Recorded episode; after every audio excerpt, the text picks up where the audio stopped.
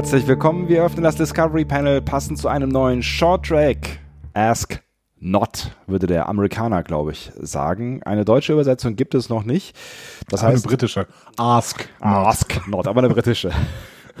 auf dem britischen Panel heute. Andreas Dom. Und Sebastian Sonntag. Boah, bin ich froh, dass ich auf dem Panel bin jetzt.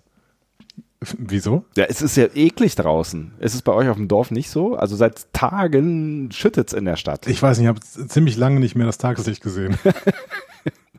Welche Gründe hat das? Gibt's gibt's keine Beleuchtung mehr bei euch oder ach so Tageslicht? Ja, mehr, Tageslicht, ja, ja, Tageslicht, das ist das Problem. Wir haben wir haben Schulbeginn um 7:35 Uhr. Äh, da, das heißt, ich gehe im Dunkeln in die Schule und komme äh, im Normalfall im Dunkeln da wieder raus. Ähm, das ist unschön. Was ist mit deswegen, Fenstern? Mein Gott, was was, was ja, ist das für eine Schule? Die ist in den 70ern gebaut worden. Das äh, Style-Konzept war keine Fenster. Geil. Nee, das ist, das ist äh, bei der Uni Köln so im Philosophikum. Ähm, das ist übrigens nee, auch äh, im Deutschlandradio ja. flächendeckend so eingesetzt, dieses, äh, also zumindest wenn man irgendwas. Was war das eigentlich für ein Konzept damals in den 70ern? Ich weiß auch nicht so genau. Also das wollte den Leuten nichts geben, was sie ablenken können. Auf gar keinen Fall. Könnte. Zum Beispiel Bäume oder so. Ich meine, äh, draußen, also außerhalb, also es, es gibt so quasi so einen äußeren Ring, wo äh, Bürokomplexe sind, die haben durchaus Fenster und zwar eine ganze Menge. Also da ist das Gebäude nebenan, was äh, seit äh, gefühlt 20 Jahren abgerissen wird von der ehemals Deutschen Welle. Äh, Kannst du noch kaufen für einen, einen Euro? Das hat jemand gekauft. Ich weiß nicht, ob für einen Euro oder nicht, äh, aber ich glaube, generell ist es eine scheiß Idee gewesen, äh, weil äh, das Ding ja bis oben unter die Unterkante voll ist mit Asbest. Und ja. das ist der Riesenaufriss ist das abzureißen. Aufriss, Abriss. Hm? Verstanden. Also, ähm, nicht so schlecht, die Konstruktion. Nicht so schlecht. Ich äh, wollte mich auch gerade mal selber loben. Ähm, tut ja sonst ja keiner. Äh, und die müssen nee, jetzt halt, auch weiterhin. Auch weiterhin. Das ist das Konzept dieses Podcastes.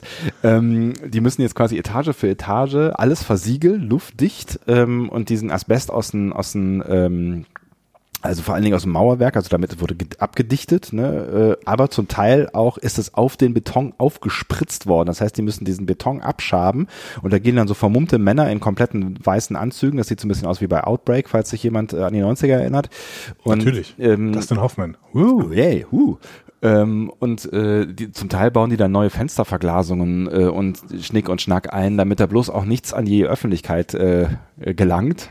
Und ähm, holen dann halt versiegelte Säcke raus, die dann hinterher irgendwie vernichtet werden, wahrscheinlich verbrannt. Also es ist, das machen die jetzt seit ich weiß nicht wie lange. Also das Ding sollte eigentlich schon letztes Jahr und ich glaube auch schon vorletztes Jahr gesprengt werden, aber ähm, die sind immer noch dabei, das äh, mit Asbest zu ähm, äh, säubern, das Asbest zu säubern, das Asbest mit Asbest zu säubern.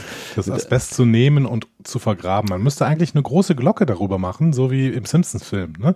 Oder bei, bei Stephen King. Eine große Glocke über dieses äh, Gebäude und dann einfach da drin alles äh, zerbomben. So. Das, das wäre auf jeden Fall eine, eine äh, ganz, ganz interessante Geschichte, weil ähm, auch jetzt schon sich Menschen durchaus fragen, ich glaube auch Menschen, die Ahnung haben, wie das mit der Statik eigentlich dieser beiden Gebäude, die nebeneinander stehen, ähm, funktionieren wird, wenn dieses eine Gebäude nicht mehr da ist, weil der Deutschlandfunk bleibt ja so Stand jetzt stehen. Ähm, und äh, die haben ein gemeinsames Parkdeck. Also die sind beide gebaut quasi auf zwei ähm, Parkdeck-Etagen oder also auf einem, also so auf so einem Unterdeck und das unterste ist Parkdeck und darüber ist noch irgendwas anderes, glaube ich. Ich weiß es ja. nicht ganz genau. Und das erklärt auch die guten Quoten des Deutschlandfunks in letzter Zeit. Das ist Katastrophenjournalismus. Die versuchen irgendwie, die Leute, die Leute versuchen mitzukriegen, wann denn der Deutschlandfunk einstürzt. Und deswegen gute Quoten. Das ist, das ist das Sendekonzept, oder? Das ist das Sendekonzept, ja. Das ist Senden vom Abgrund. Immer vorm Abgrund und ähm, äh, die, die haben irgendwann, ich, ich weiß gar nicht genau, ob sie es mittlerweile gemacht haben, äh, die haben, es gab wöchentlich eine Mail, dass jetzt ein Testschnitt gemacht wird. ähm, um ähm, äh, quasi die, die beiden Parkdecks äh, von, von, links und rechts, also von der Welle und äh, vom Deutschlandfunk, zu trennen physisch, um mal zu gucken, was dann, dann passiert. So klang das. Ne? Wir, wir schneiden mal durch den Beton durch und wenn eins dann von beiden umkippt, wissen wir, das war keine gute Idee. Ähm, das wurde mehrfach angekündigt. Ich glaube, es ist nie passiert. Wahrscheinlich hat sich nie jemand getraut. Und deswegen fragen sich auch viele Leute, was passiert eigentlich, wenn dann dieses Gebäude wirklich gesprengt wird, links, und es dann quasi zusammenfällt auf dieses Parkdeck drauf, wird dann dieses dass dieser Deutschlandfunk-Pfeil, der hat ja schon so eine, so eine, so, so eine, so eine leicht phallische Form, wird er dann in die Luft katapultiert und fliegt dann irgendwie nach Brühl oder so? Man weiß es nicht, man weiß es nicht. Ich finde das total spannend. Ich bin allgemein großer Fan wirklich von, von öffentlichen Gebäuden, von alten öffentlichen Gebäuden. Da hat man ja auch so viele, da sind so viele Schätze noch drin zu entdecken. Mhm. Ne? Diese, diese Hörspielstudios beispielsweise mit irgendwelchen Sandflächen oder Steinflächen, wo man dann drüber gehen kann und dann irgendwelche Geräusche simulieren die kann. Die gibt's auch aktuell, die gibt's ganz, auch ganz frisch. Ne? Also die, die werden noch so gebaut, noch relativ ja. äh, neu im Deutschlandradio Berlin. Das ist, glaube ich, keine zehn Jahre alt. Da war ich vor zehn Jahren mal drin oder so. Ist, Aber ich würde äh, zum Beispiel mal total gerne ähm, irgendwie, also mal angenommen, der WDR, ne? So. Ja. Der würde mir einfach mal die Gebäude zur Verfügung stellen. Ich darf einfach mal in, jedes, in jeden Raum in diesem Gebäude rein. Ich krieg so einen Generalschlüssel und darf auch, keine Ahnung, in die unterste Etage und mal gucken, was da im Keller ist. Mhm. Ich fand das auch total spannend. Ich war äh, Hilfskraft an mehreren Uni Universitäten. Mhm. Und wenn ich da mal in die Keller gekommen bin, das fand ich immer total spannend. Dann irgendwelche Archivräume mit Werbemitteln und irgendwelchen keine Ahnung, irgendwelchen verstaubten Urkunden aus den 70ern, sowas finde ich total spannend. Also Mega da, kannst du mich, da kannst du mich wirklich wochenlang irgendwie äh, solche Gebäude erkunden lassen. Ich weiß nicht, ob du weißt, dass ich mal äh, Hiwi, heißt das so? Nee, Zivi? Ja? Zivi. Nee, Hiwi? Was denn? Also Hilfswissenschaftler. Du, ja, genau. Du hattest einen Zivi und warst Hiwi. Ich habe immer noch einen Zivi, sonst bin ich nicht lebensfähig. Ähm, genau. Das ich war, deine, deine äh, Frau, oder? Ne, egal. Mach weiter. Keine sexistischen Sprüche, wenn meine Frau involviert ist. Entschuldigung. Äh, äh, es war Sexismus, Wasser. War das Sexismus? Mach weiter, bitte. Du warst Hiwi irgendwo. Ich war Hiwi, äh, und zwar im äh, Uniklinikum in Aachen. Und ähm, die haben ja ungefähr 18 Kellergeschosse und das fand ich so richtig äh, spannend, weil da gibt's eine Etage, ich weiß nicht, ob du da jemals drin warst, ähm, da fahren so große Containerroboter quasi von links nach rechts. Das ist ja ein elendlanges Gebäude. Ne? Das ist also mhm. relativ breit, aber vor allen Dingen sehr, sehr lang. Und ähm, eine Etage, da fahren quasi diese, diese, diese Container äh, wie von Zauberhand ähm, computergesteuert durch diese Etage durch und bringen irgendwelche Klamotten von, von rechts nach links. Ähm, Ach, das sind diese Wäsche, Wäschelieferanten und sowas. Ne? Genau, Irgendwie. richtig. Ja. Es gibt ja nochmal so ein kleines System, das fährt durchs ganze Gebäude. So, ich glaube, ich weiß gar nicht, ob das zwischenzeitlich mal abgestellt wurde oder sowas. Es ist so ein kleiner. Diesen Röhren da, ne? Röhren gab es auch, aber es gab auch so Schienen, so kleine, äh, so ein bisschen wie bei Star Wars, so kleine ähm, ein kleines Schienensystem, wo so Boxen drauf fuhren und die fuhren halt auch durch die ganzen Etagen durch. Das fand ich auch ziemlich fancy. Aber ich glaube, das gibt's nicht mehr. Ich bin mir nicht ganz sicher. Naja, auf ich jeden Fall. Ich finde das total spannend. Das, das hat quasi in meiner Jugend schon angefangen. Da äh, hatten wir, äh, wir hatten ja irgendwie so eine Schrammelpunk-Band und wir hatten, durften einen Proberaum nutzen, den wir uns selber ausgebaut haben, unter unserer Schule. Die hatten nämlich da, weil es natürlich im Kalten Krieg gebaut worden ist, hatten die so einen äh, Atomschutzbunker unter dieser Schule der aber natürlich in den 90ern nicht mehr so richtig relevant war und deswegen äh, durften wir den ausbauen und dann äh, konnte Mega man sich da so langsam entlang hangeln. Aber wir haben, glaube ich, den gesamten Keller haben wir niemals gesehen, weil das war irgendwie verstellt mit irgendwelchen Möbeln und da war hinter war aber noch eine Tür und wir äh, wollten immer in diese Tür rein, aber also da hätte man einen Tag arbeiten müssen, um zu dieser Tür zu kommen. Ich weiß ja, das, das nicht, was hinter dieser Tür ist. Wahrscheinlich weiß das niemand mehr und niemand wird es jemals erfahren. War das bei uns auf der Schule? Ja, genau. Ach, geil. Ach, krass. Im Klinikum? Also wenn du davor stehst, der linke Flügel, da kann jetzt überhaupt niemand andocken, aber wir beide wissen, wissen Bescheid. Im linken Flügel war man auch so gut wie nie drin, zumindest nicht im Keller. Im rechten Flügel war ja der Oberstufenkeller, ne? Genau. Ja. Und beim linken Flügel, da war, da waren ab und zu mal irgendwelche äh, Morgenandachten oder sowas. Und Echt? dann, äh, aber ja. Ja, da ja. weiß nie. Morgen und Andacht, das ist eine Kombination des äh, damals in der Schule hat. Das, das war. Das Sebastian, warum sind wir eigentlich hier? Ich kann es ja nicht genau sagen. Ähm, ich könnte, ich könnte dir noch kurz eine Geschichte mitgeben. Ähm, ich weiß nicht, ob du die kennst. Im äh, Uniklinikum soll irgendwo im Keller, äh, ich ähm, verrate schon mal das Ende und benutze das deutsche Wort aus Gründen. Ähm, da soll, soll, soll es, aber ich habe es nicht gefunden, soll es äh, einen Bagger geben, der irgendwo eingebaut wurde in einen Raum, der nämlich irgendwann mal, also es ist irgendwie eine, eine schwere Konstruktion, es war irgendwie zu aufwendig, das Ding wieder rauszuholen und deswegen hat man sich überlegt, lassen wir ihn einfach hier drin stehen und machen eine Mauer drumherum. Ist eine Urban Legend, ich glaube, sie stimmt auch nicht, ich habe den Raum nie gefunden, aber ähm, ich finde es spannend, dass das möglicherweise wirklich im Uniklinikum, vielleicht weiß das ja, äh, haben, haben wir eigentlich Hörerinnen oder Hörer aus Aachen, kennt ihr diese Geschichte und könnt ihr sie belegen oder widerlegen. Würde mich auf jeden Fall interessieren. Ich habe es nicht. Ich, ich finde es total spannend. Ja, mega spannend. Und wenn ihr irgendwie Zugriff auf ein öffentliches Gebäude habt, keine Ahnung, ihr seid Nachtwächter oder irgendwie, dann ladet uns doch mal ein. Wir würden gerne mal in so ein öffentliches Gebäude und dann einfach in irgendeinen so verlassenen Keller, äh, bei dem auch die heutigen Leute überhaupt nicht mehr wissen, wofür der mal gebaut worden ist und was da überhaupt drin ist. Und das wird, der wird so wegignoriert. Ne? Das, das hat eigentlich jedes große öffentliche Gebäude, gerade in Köln Ähm, weil das sind oft, oft Gebäude, die wurden im Krieg weggesprengt, aber alles, was da drunter ist, existiert noch von vorm Krieg. Und wenn ihr darauf irgendwie äh, Zugriff drauf habt, sagt ihr uns doch mal Bescheid. Wir kommen vorbei, bringen auch eine Flasche Wein mit und dann äh, gucken wir uns mal an einem Abend so einen Keller an. Und podcasten da und Podcasten da. Das ist ja vor allen Dingen mit die, die Sound Experiences, die man da machen kann, ist bestimmt ganz, ganz großartig. Ja, ganz, ganz, glaube ich auch. Wo du WDR eben sagst, es gab mal bei einer langen Nacht der Museen, glaube ich, im WDR, im Funkhaus am Wallraffplatz, also dieses klassische alte Gebäude, ähm, in der zweiten, im zweiten Untergeschoss, wo übrigens äh, das von dir eben angesprochene äh, große Hörspielstudio äh, ist, auch mit Sand und mhm. Tralala.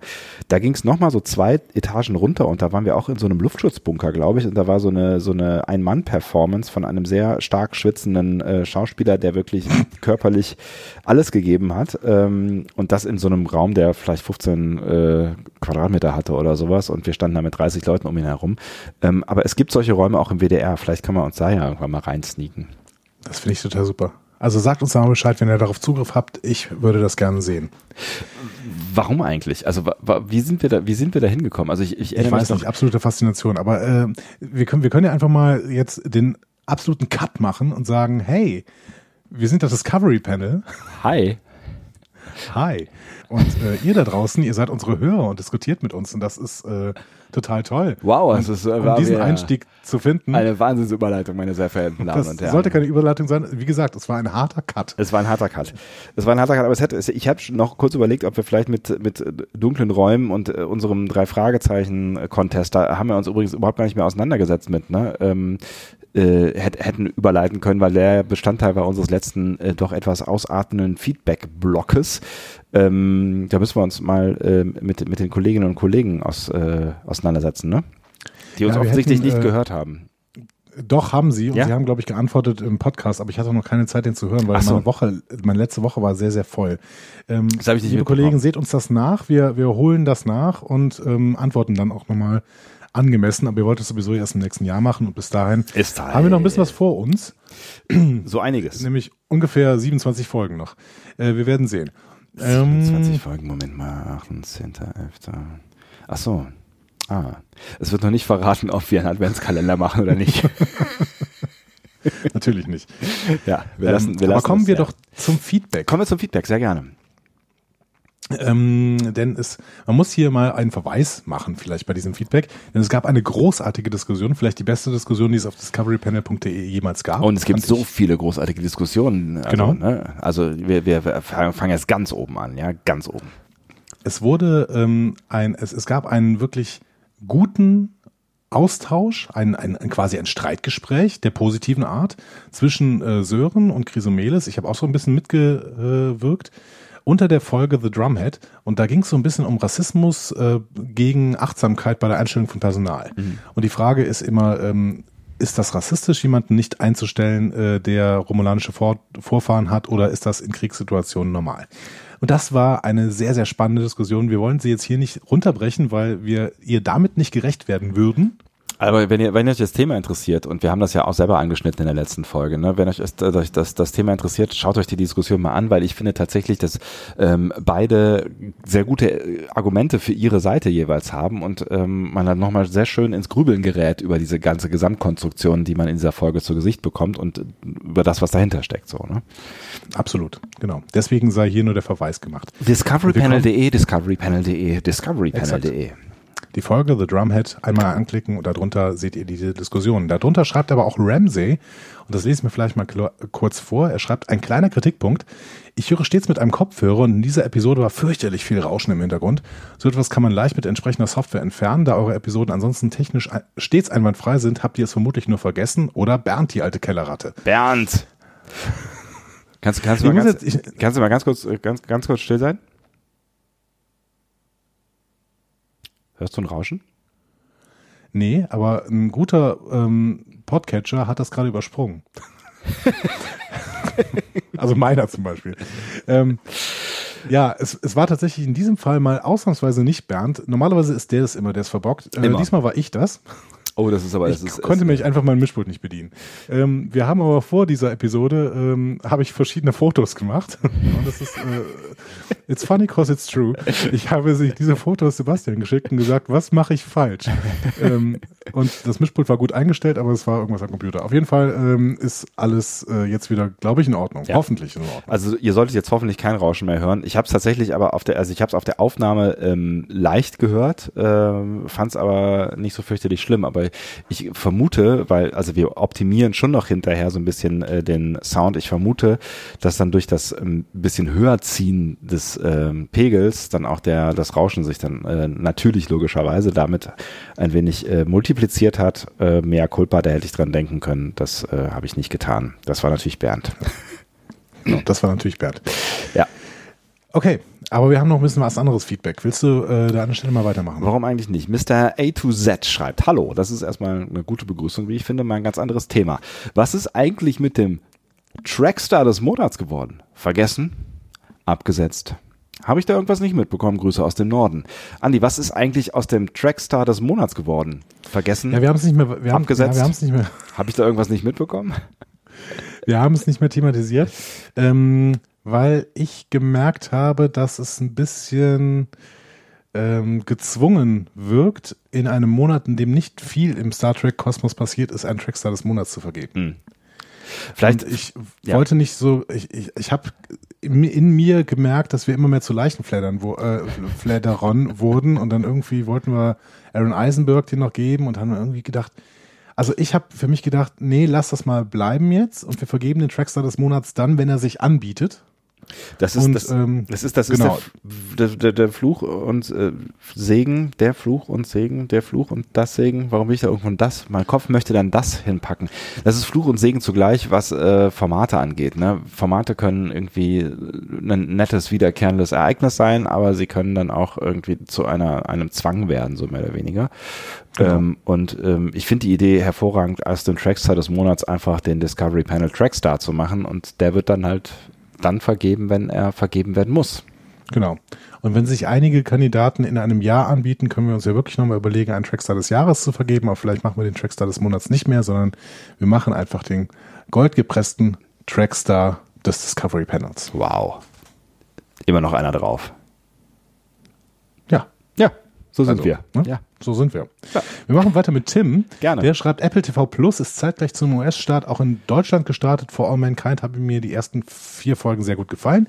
Mehr gibt's aktuell noch nicht. Eine zweite Staffel wurde inzwischen bestätigt. Wenn alle Folgen da sind und euch die Serie interessiert, ist das für 4,99 Euro im Monat ziemlich günstig. In einem Monat wird man die erste Staffel schaffen. Davon gehe ich auch aus. Ähm, ich habe nachher überlegt, warum ich denn im Kopf hatte, dass Apple Plus in Deutschland noch nicht gestartet wäre. Ähm, und mir ist es dann nachher eingefallen, weil ich es mit Disney Plus verwechselt habe. Ah, Disney Plus ist in, nur in den USA gestartet und nicht in Deutschland. Und jetzt freue ich mich natürlich umso mehr, dass ich irgendwann hoffentlich mir mal äh, Apple Plus besorgen werde und mir For All Mankind äh, zumindest die erste Staffel schon mal gebe. Weil eine Science-Fiction-Serie von Ronald D. Moore, ähm, damit haben wir doch recht gute Erfahrungen gemacht. ja, finde ich auf jeden Fall auch spannend. Ähm, es ist, ärgert mich jetzt schon so ein bisschen, was heißt es ärgern, ne? aber das, das ist jetzt, glaube ich, so die, also da, da müssen wir jetzt durch die nächsten Jahre dieses, äh, jetzt äh, kommen andere Streaming-Dienste und wir müssen uns irgendwie überlegen, wie wir welchen, wann, wie, wo, äh, du, ich hätte gerne einen Streaming-Dienst, den ich dann halt irgendwie im Monat äh, bezahle und mich um nichts mehr kümmern muss. Äh, kümmern. Kümmern. Kümmern. Kümmern muss. kümmern muss. Und äh, das, das war's halt. Also ich, ich bin jetzt auch noch irgendwie fein mit zwei Streaming-Diensten, äh, wo ich mal immer hin und her switche, aber eigentlich finde ich das schon zu viel. Aber ich äh, fürchte, das ist alles Geschichte und wir müssen uns jetzt halt äh, wahrscheinlich monatsweise überlegen, was wir irgendwie gucken wollen. Aber das ist, ich finde, das macht es irgendwie unkomfortabler, weil ich gerne, äh, weiß ich nicht, mein, mein Standard-Streaming-Dienst einschalten möchte und dann im Zweifel, wenn ich gerade nichts Aktuelles gucke, einfach mal so ein bisschen durchswitche und mich inspirieren lasse und dann irgendeine Serie gucke. Und ja, du weißt schon, ne? Und dann ist die Serie vielleicht Ja. gar nicht da, die ich am liebsten geguckt hätte, aber ich habe nie davon erfahren, weil sie bei Apple TV Plus läuft. Ja, auf der anderen Seite, diese Fragmentierung, die wird auch wieder zurückgehen. Ne? Also irgendwie, die Menschen werden sich nicht darauf einlassen, äh, zehn Streaming-Dienste zu bezahlen. Ja, aber die, das, das wird eine Weile dauern und ähm, es gibt ja schon eine gewisse, eine gewisse Bereitschaft. Also vor allen Dingen, also da ist Europa ja gar nicht, glaube ich, der ausschlaggebende Markt. Ich meine, die Amerikaner sind es ja, also die US-Amerikaner sind es ja durchaus gewohnt, äh, aus, aus der Cable-TV-Zeit ähm, für mehrere Anbieter Geld zu zahlen. Ne? Ähm, das heißt, die sind da, glaube ich, nochmal noch mal irgendwie anders unterwegs, was auch die Schmerzgrenze von ähm, Geld äh, im Monat angeht, dass man in Bewegtbild investiert quasi.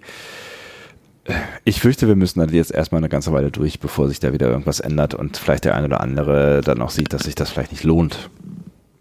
Ja, ich weiß nicht, ich glaube, Amazon fährt da gerade einen ganz, ganz schlauen Kurs mal wieder, ähm, auch wenn es der Teufel ist. Amazon ähm, baut ja in ihr Prime-Video-Angebot irgendwelche Kanäle ein, sodass du dann andere ähm, Streaming-Dienste über diese Kanäle im Amazon-Angebot sehen kannst mhm. und dann noch ein bisschen für ein bisschen Geld dazu buchen kannst. Ähm, ich glaub, Warum eigentlich nicht CBS? Kannst du ja, aber nur in den USA. Ja, ja. Bei uns leider nicht. Ja. Ähm, und es gibt auch tatsächlich, tatsächlich kaum eine Möglichkeit, CBS All Access in Deutschland zu gucken, wenn man nicht irgend, über irgendeine amerikanische Zahlungsmöglichkeit ver verfügt. Habe ich jetzt nochmal gesehen. Hm. Ähm, Aber dazu vielleicht äh, später noch ein kurzer Kommentar, weil äh, ich da gerne auch nochmal kurz rumranten wollen würde. Ja. Aber ich muss sagen, Disney Plus interessiert mich überhaupt nicht. ähm, ich habe ich hab mir mal das Angebot angeguckt von Disney Plus und ich finde echt, also wenn du jetzt nicht Marvel-Fan bist, ne, oder Star was ich Wars. nicht bin, ich habe überhaupt keine Lust auf, auf Marvel und Star Wars jetzt auch nicht so toll findest, ich würde mir The Mandalorian anschauen, ne? mhm.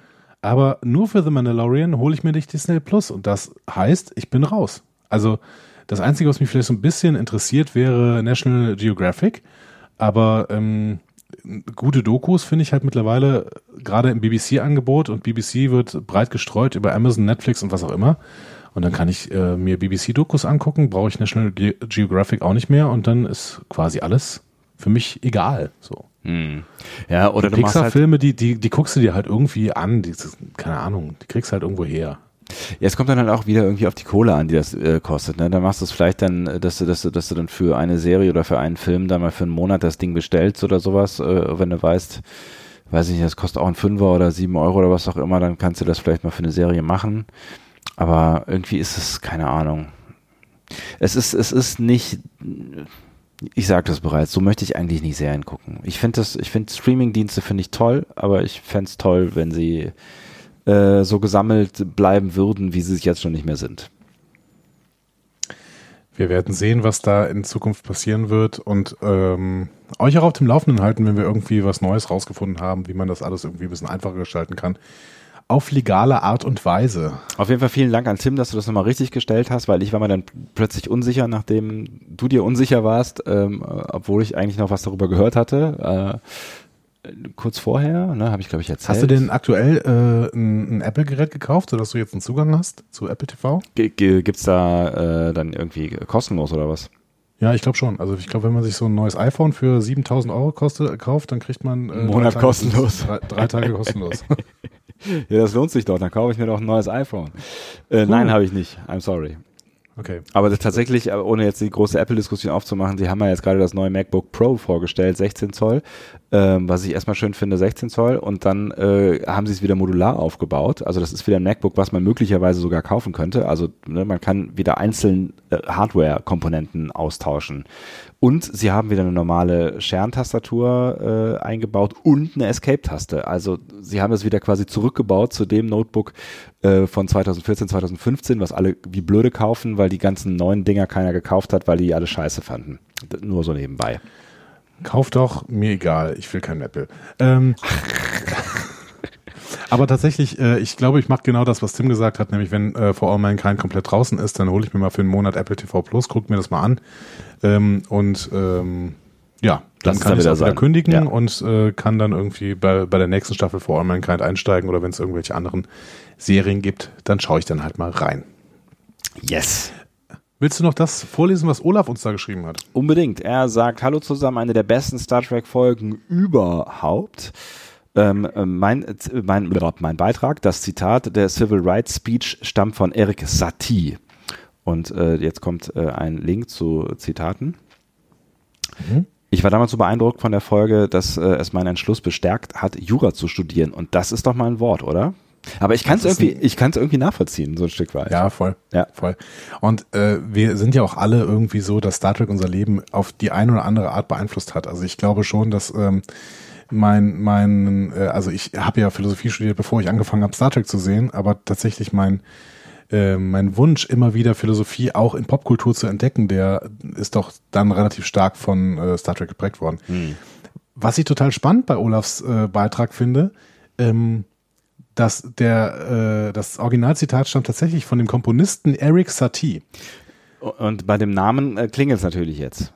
Genau. Und ähm, tatsächlich hat Star Trek offensichtlich einen imaginären Nachfolger, äh, beziehungsweise einen imag- imaginären ja, Urenkel, Ur-Ur-Ur-Ur-Urenkel erfunden, namens Aaron Satie, der wiederum der Vater von hier Admiral Satie ist aus Ja. der letzten Folge, ähm, der das dann gesagt hätte.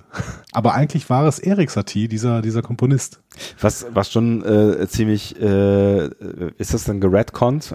Nee, eigentlich nicht, ne? Nee, es ist nicht geredconnt, aber es ist, es ist kreativ, kreatives äh, Writing. Writing, genau. Ja. Also witziger Einfall einfach. Ja, und cool, dass du uns darauf aufmerksam gemacht hast, lieber äh, Olaf. Das entsprechende Zitat, was ich jetzt hier nicht äh, äh, virtuell im Podcast, also ich kann es schon anklicken, aber ihr habt nichts davon. Also macht's selber, ne? Discoverypanel.de, ihr wisst schon. Genau. Sollen wir dann mal in die Episode reingehen? Ähm, ich hätte da vielleicht möglicherweise noch ähm, ein, eine kleine Anmerkung am Rande. Also es Okay. gäbe, gäbe möglicherweise noch äh, was zu erledigen. Also Ja, okay, äh, worum geht's? Also eine, eine sch- schwerwiegende, schwierige, kritische, ach, ist auch egal.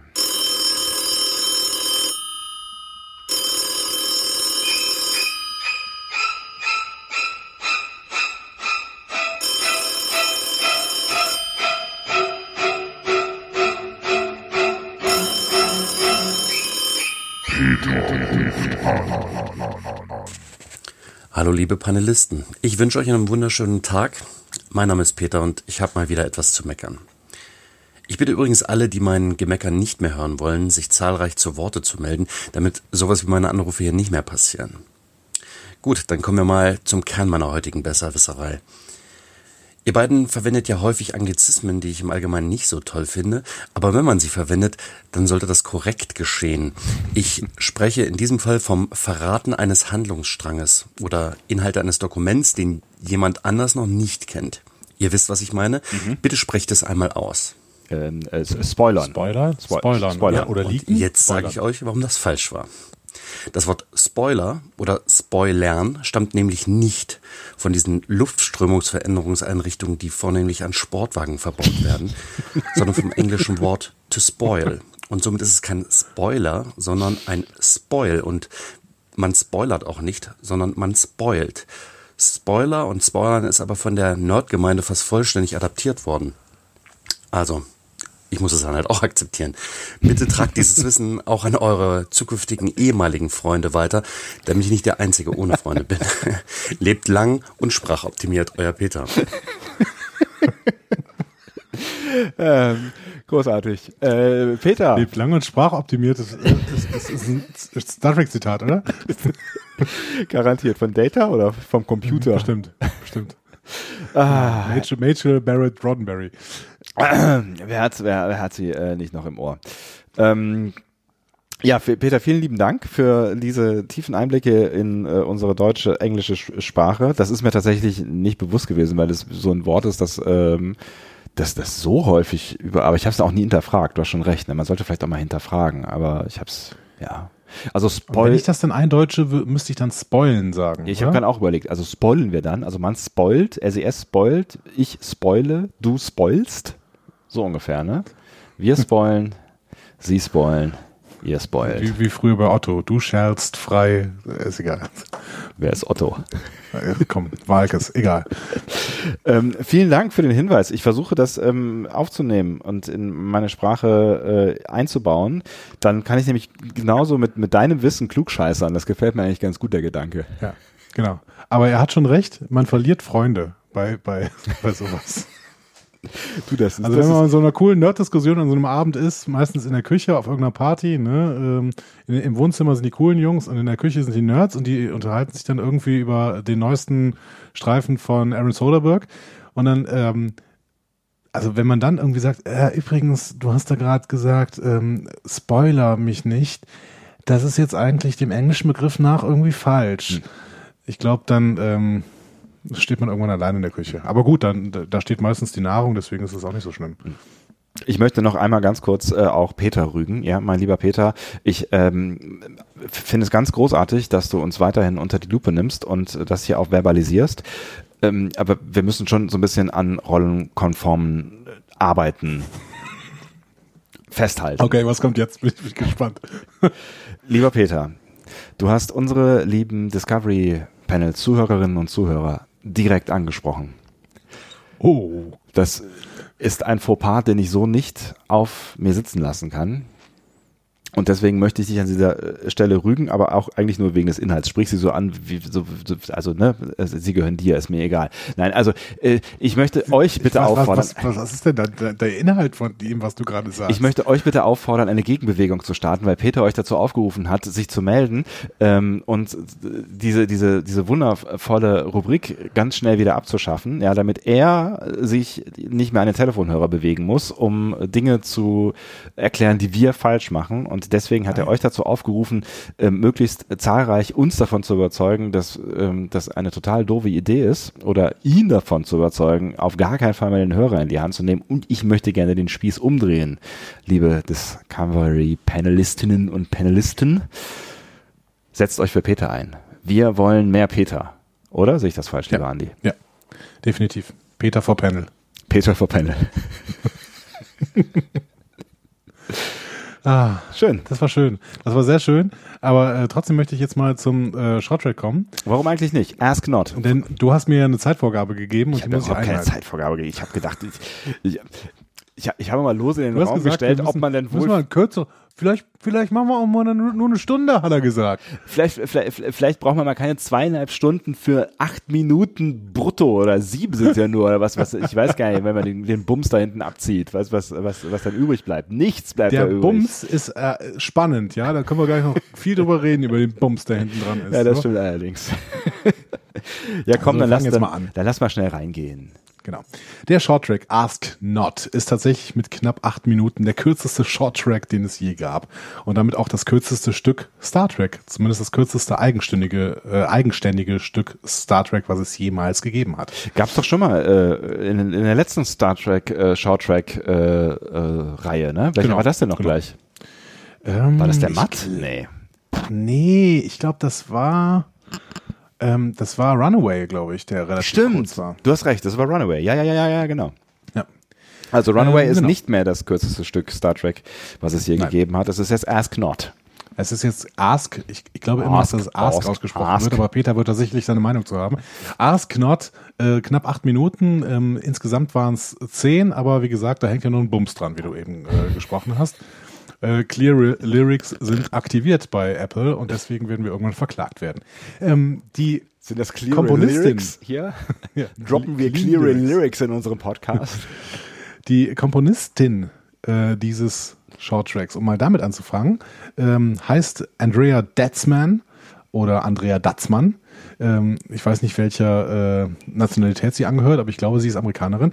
Und die ist ebenfalls, genau wie aus der letzten Episode The Trouble with Edward, Nami Melumet, ähm, eine ehemalige Mitarbeiterin von Michael Giacchino, die mit ihm an den Star Trek-Filmen gearbeitet hat, also äh, ab Star Trek äh, von 2009, ne? also die JJ Track-Filme. ja. Damit ist sie jetzt die zweite Frau, die jemals eine Star Trek-Episode, äh, also die Musik für eine Star Trek-Episode gemacht hat, eben nach Nami Melomet. Ach krass, okay. Genau. Ich finde es, also das mit den, ähm, mit den äh, Komponisten, das war bei Star Trek schon immer irgendwie so eine kleine Würstchenparty, ne? Das, obwohl Star Trek immer so fortschrittlich war. Ich weiß auch gar nicht, ob das nicht vielleicht auch ein bisschen daran liegt, dass es ähm, in, in Hollywood oder im, im Filmgewerbe sehr männlich besetzt war lange Zeit. Also Ja, offensichtlich. Ja. Ne?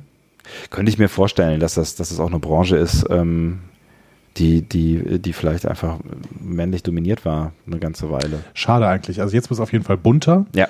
Ähm, Und das freut mich sehr. Absolut.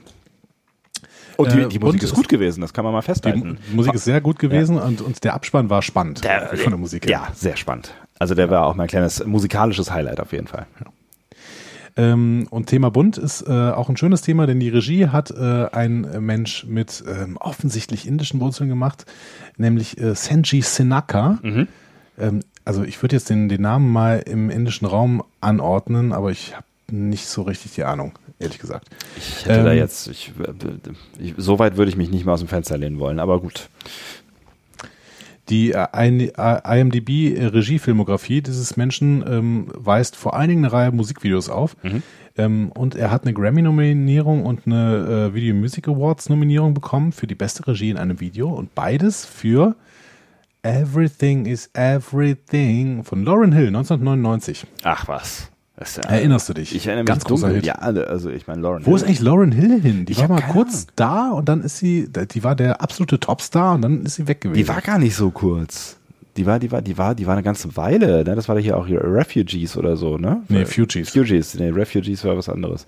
Fugees, Fugees. und so. Ja, Genau. Und dann Aber auch nur ein großartiges Halb Album, The Score. Und aber, danach. äh, aber das Album ist, das ist, das ist bis heute groß. Das kann man, finde ich, noch ganz gut hören.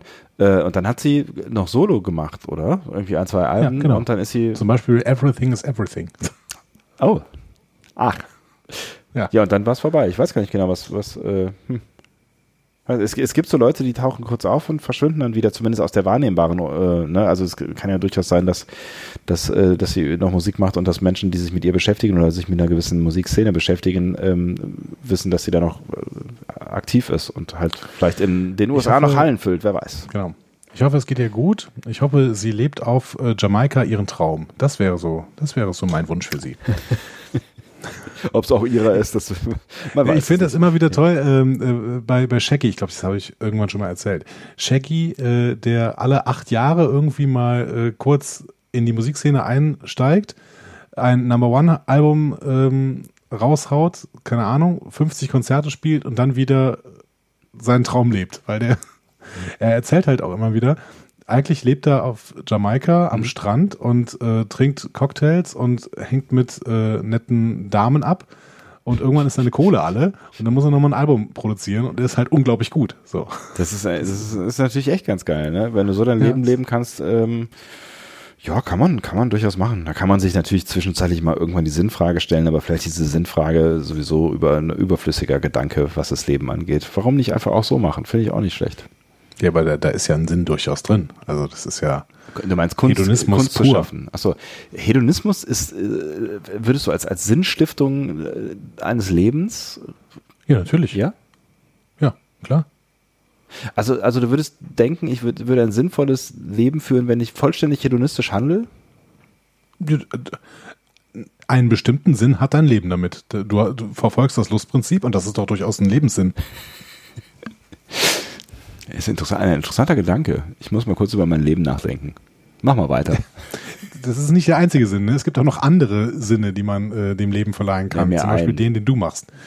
Oder den, den ich mache. Menschen informieren, da sind wir ja gar nicht so weit äh, voneinander entfernt, ein Stück weit. Also Das du, du, willst, du, willst, du willst vermutlich auch Menschen erziehen oder äh, begleiten vielleicht eher. Ach, ich weiß nicht. Erziehen ist, glaube ich, das ist. Äh, Die Autorin der Folge, danke. Kalinda Vasquez, ähm, die ist eine Fernsehautorin, hat für Prison Break geschrieben, Nikita, Once Upon a Time und äh, zuletzt auch Fear the Walking Dead. Ähm, das ist ihr allererstes Star Trek äh. Und ich finde es wirklich schön, dass die die Short Tracks nutzen, um so ein paar neue Leute an Star Trek ranzubringen, um mal zu zeigen, äh, damit die mal zeigen können, was sie können. Ähm, und das hat mit Michael Chabon jetzt zum Beispiel wunderbar funktioniert. Also äh, das war jetzt auch mein Gedanke, als du jetzt gerade was ähm, über die Vita des Regisseurs gesagt hast. Ne? Das, die probieren ja offensichtlich einfach auch Leute aus, ne? Und das finde ich cool. Und das, also, ne, dass, dass man, dass die auch so die Möglichkeit bekommen. Und das habe ich hinterher dann irgendwie gedacht, als ich dann die, die vier Stunden Abspann ähm, äh, über mich habe ergehen lassen, wobei das, das wir haben ja eben schon geklärt, das war eigentlich war es ein äh, mindestens akustischer Genuss. Das ist ja schon noch Aufwand, so ein Shorttrack, ne? Also da sind ja schon viele Leute Ja. dran beteiligt, ne? Und das heißt, das, das ist schon irgendwie nicht, nicht was, was mal eben so äh, Billo Billo äh, blöd produziert wird, sondern das, das, das wird schon so, zumindest mein Eindruck, ähnlich aufwendig wie so eine Folge produziert, vielleicht, vielleicht schon ein bisschen Ne, Also wir haben ja gerade bei den ersten Shorttracks in der letzten Staffel war es was ja merkbar auf jeden Fall, dass äh, auf die Spartube gedrückt wurde. Aber es ist jetzt nicht so, als wird das, wird das nicht vollständig ohne Aufwand gemacht. Und deswegen finde ich es schön, dass sich äh, da auch Menschen mal ausprobieren können in einem Umfeld, wo man vielleicht dann auch sehen kann, dass die auch mal für eine große Folge äh, in Frage kommen. Und das, das ist cool. Absolut. Und das hat mir jetzt gerade beim Regisseur, bei Sanjay Sanaka, hat mir das äh, sehr gefallen. Gerade in der allerersten Szene, zu der wir gleich kommen, ähm, da haben wir diese verkehrte Einstellung, die ähm, die Hauptdarsteller, also die die Orientierungslosigkeit der Hauptdarstellerin so ein bisschen betonen soll. Und ähm, das hat bei mir voll gewirkt. Also ich habe das voll abgenommen. Die ist jetzt völlig orientierungslos. Natürlich war dann auch ein guter Ton dazu, dass die kurz eben äh, nichts mehr gehört hat und sowas. Und das war ähm, sehr, sehr gut funktioniert. Ich möchte an der Trotzdem Stelle noch mal drüber sprechen. äh, ganz kurz meine Empörung loswerden, weil du nämlich das Wort Hauptdarstellerin sagst. Und das, jetzt müssen wir zum siebten Mal über den Abspann reden, obwohl wir nicht mehr angefangen haben, über die Folge zu reden. Äh, Ich fand es tatsächlich sehr irritierend, dass die auch für mich gefühlte Hauptdarstellerin dieser Folge ähm, erst super spät äh, kam unter äh, und wer sonst noch so dabei war in der Folge. Also es werden ähm, halt die, die drei Stars quasi am Anfang als Schauspieler namentlich genannt und dann kommt erstmal dieser ganze andere Rutsch mit Regie, Tralala, Buch, äh, Producer und, und so weiter und so fort. Und dann irgendwann kommt so eine Riege von, ich glaube, vier oder fünf äh, sonstigen Charakteren, die noch auftauchen. Und das ist halt irgendwie der Transporter-Guy und noch irgendwer, der irgendwo im Raum stand. Und halt auch sie, wo ich irgendwie dachte, hä? Also der, der hätte man doch irgendwie, der hätte man noch mehr Raum geben können. Der, der hätte man noch vorne mit aufführen können, vielleicht sogar als erstes. Ich habe gleich eine Spekulation, woran das liegen könnte, aber vielleicht machen wir das einfach, dass wir ihr einen großen Raum geben und sofort mit ihr anfangen, wenn wir jetzt mal da rein starten. Sehr gerne und ich freue mich auf deine Spekulation. Ja. Ich habe ähm, die Folge jetzt einfach mal in vier Akte eingeteilt, weil Oh. es nicht so richtig Szenen gibt, die man äh, unterscheiden kann. Also man kann schon Szenen unterscheiden, aber das erste ist im Prinzip eine riesige Szene und dann äh, hast du noch eine kleine. So. Ja, ja, ja. Ähm, dementsprechend starten wir mit Akt 1, das ist dieser Cold Open. Ähm, erstmalig übrigens bei den Short Tracks, ne? bei Star Trek ist das ja gang und gäbe, dass man einen Cold Open hat und dann erst ins Intro reingeht, aber bei den Short Tracks ist es jetzt das erste Mal passiert. Und es war dann wirklich, ne, die sind immer wirklich mit dem Intro gestartet, was auch so ein bisschen ungewöhnlich sich äh, angefühlt Genau. hat. Ne? Das hat Discovery für Star Trek mal gemacht, aber ansonsten gab es das bei Star Trek nie. Ja. Wir sehen Kadett Tira Sidhu, gespielt von äh, Amrit Kaur. Ähm, ich glaube, ich, also ich glaube und hoffe, dass ich diesen Namen richtig ausspreche. Ähm, die ist aber bis jetzt sehr, sehr unbekannt, deswegen äh, gab es tatsächlich noch nicht mal irgendwelche Pronunciation-Seiten äh, im Internet, die man für viele Schauspieler tatsächlich findet. Ähm, die arbeitet in der Inventarkontrolle von Sternbasis 28. So viel kriegen wir am Anfang mit. Sternbasis 28 ist noch nie in einem offiziellen Skript genannt worden. Ähm, aber hier habe ich einen Fun-Fact zu. In den fremdsprachigen Untertiteln, und zwar nur in den fremdsprachigen Untertiteln zu Choose Your Pain aus Staffel 1 Discovery, hm, ist Okay. das die Raumstation, auf der sich Lorca mit den Admirälen trifft. Ach was. Kurz bevor er entführt wird. Jetzt weiß ich nicht, ob das Kanon ist, weil es steht ja nicht im offiziellen Skript. Es steht aber dann halt in diesen fremdsprachigen Untertiteln, die Netflix dann wahrscheinlich gebastelt hat, weil ähm, CBS All Access musste ja keine fremdsprachlichen Untertitel äh, machen, weil sie ja nur in den USA ausstrahlen. Das heißt, es ist irgendwie sowas wie Netflix-Kanon. Aber jetzt, jetzt natürlich die spannende Frage, wie kommt Netflix auf die 28? Haben die ein Weiß ich Skript gehabt, ähm, wo das möglicherweise drin stand und die pappen einfach nur quasi die Worte, die im Skript stehen, dann hinterher unter die passenden Szenen drunter? Und weil es im Skript stand, haben sie es drunter gepappt und in der englischen, im englischen Original ist es irgendwann unter den Tisch gefallen, aus was auch immer für Gründen. Weil, also, ja, das ist ja, dann, dann wäre es ja, dann wäre es auf jeden Fall irgendwie ja Kanon, weil es ja in irgendeinem Skript stand, würde ich jetzt mal sagen.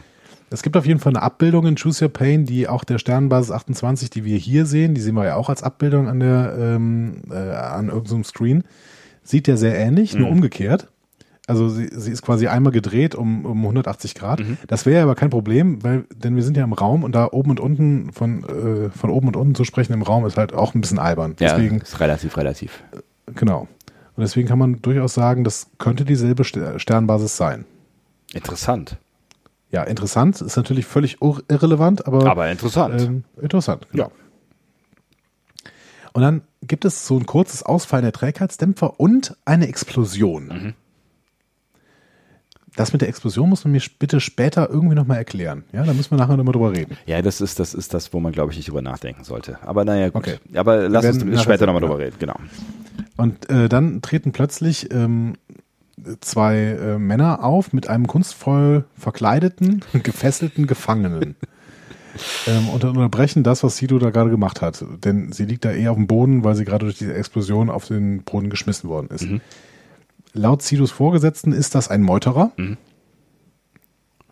Und der hat irgendwie so, ein, so eine computergesteuerte Maske auf. Da bin ich ehrlich gesagt ein bisschen unsicher, was ich von der Entscheidung halten soll, dass äh, die, die Forschungsentwicklungsgelder der Sternenflotte in den Bau ferngesteuerter, computergesteuerter Masken äh, fließen. Also Genau, die sich in nichts auflösen können. Und dann äh, musste ich auch ganz kurz fragen, ähm, mich selber, aber auch da sollte man wahrscheinlich nicht zu lange drüber nachdenken. Was ist denn das für ein Material und äh, wie atmet der denn da drunter?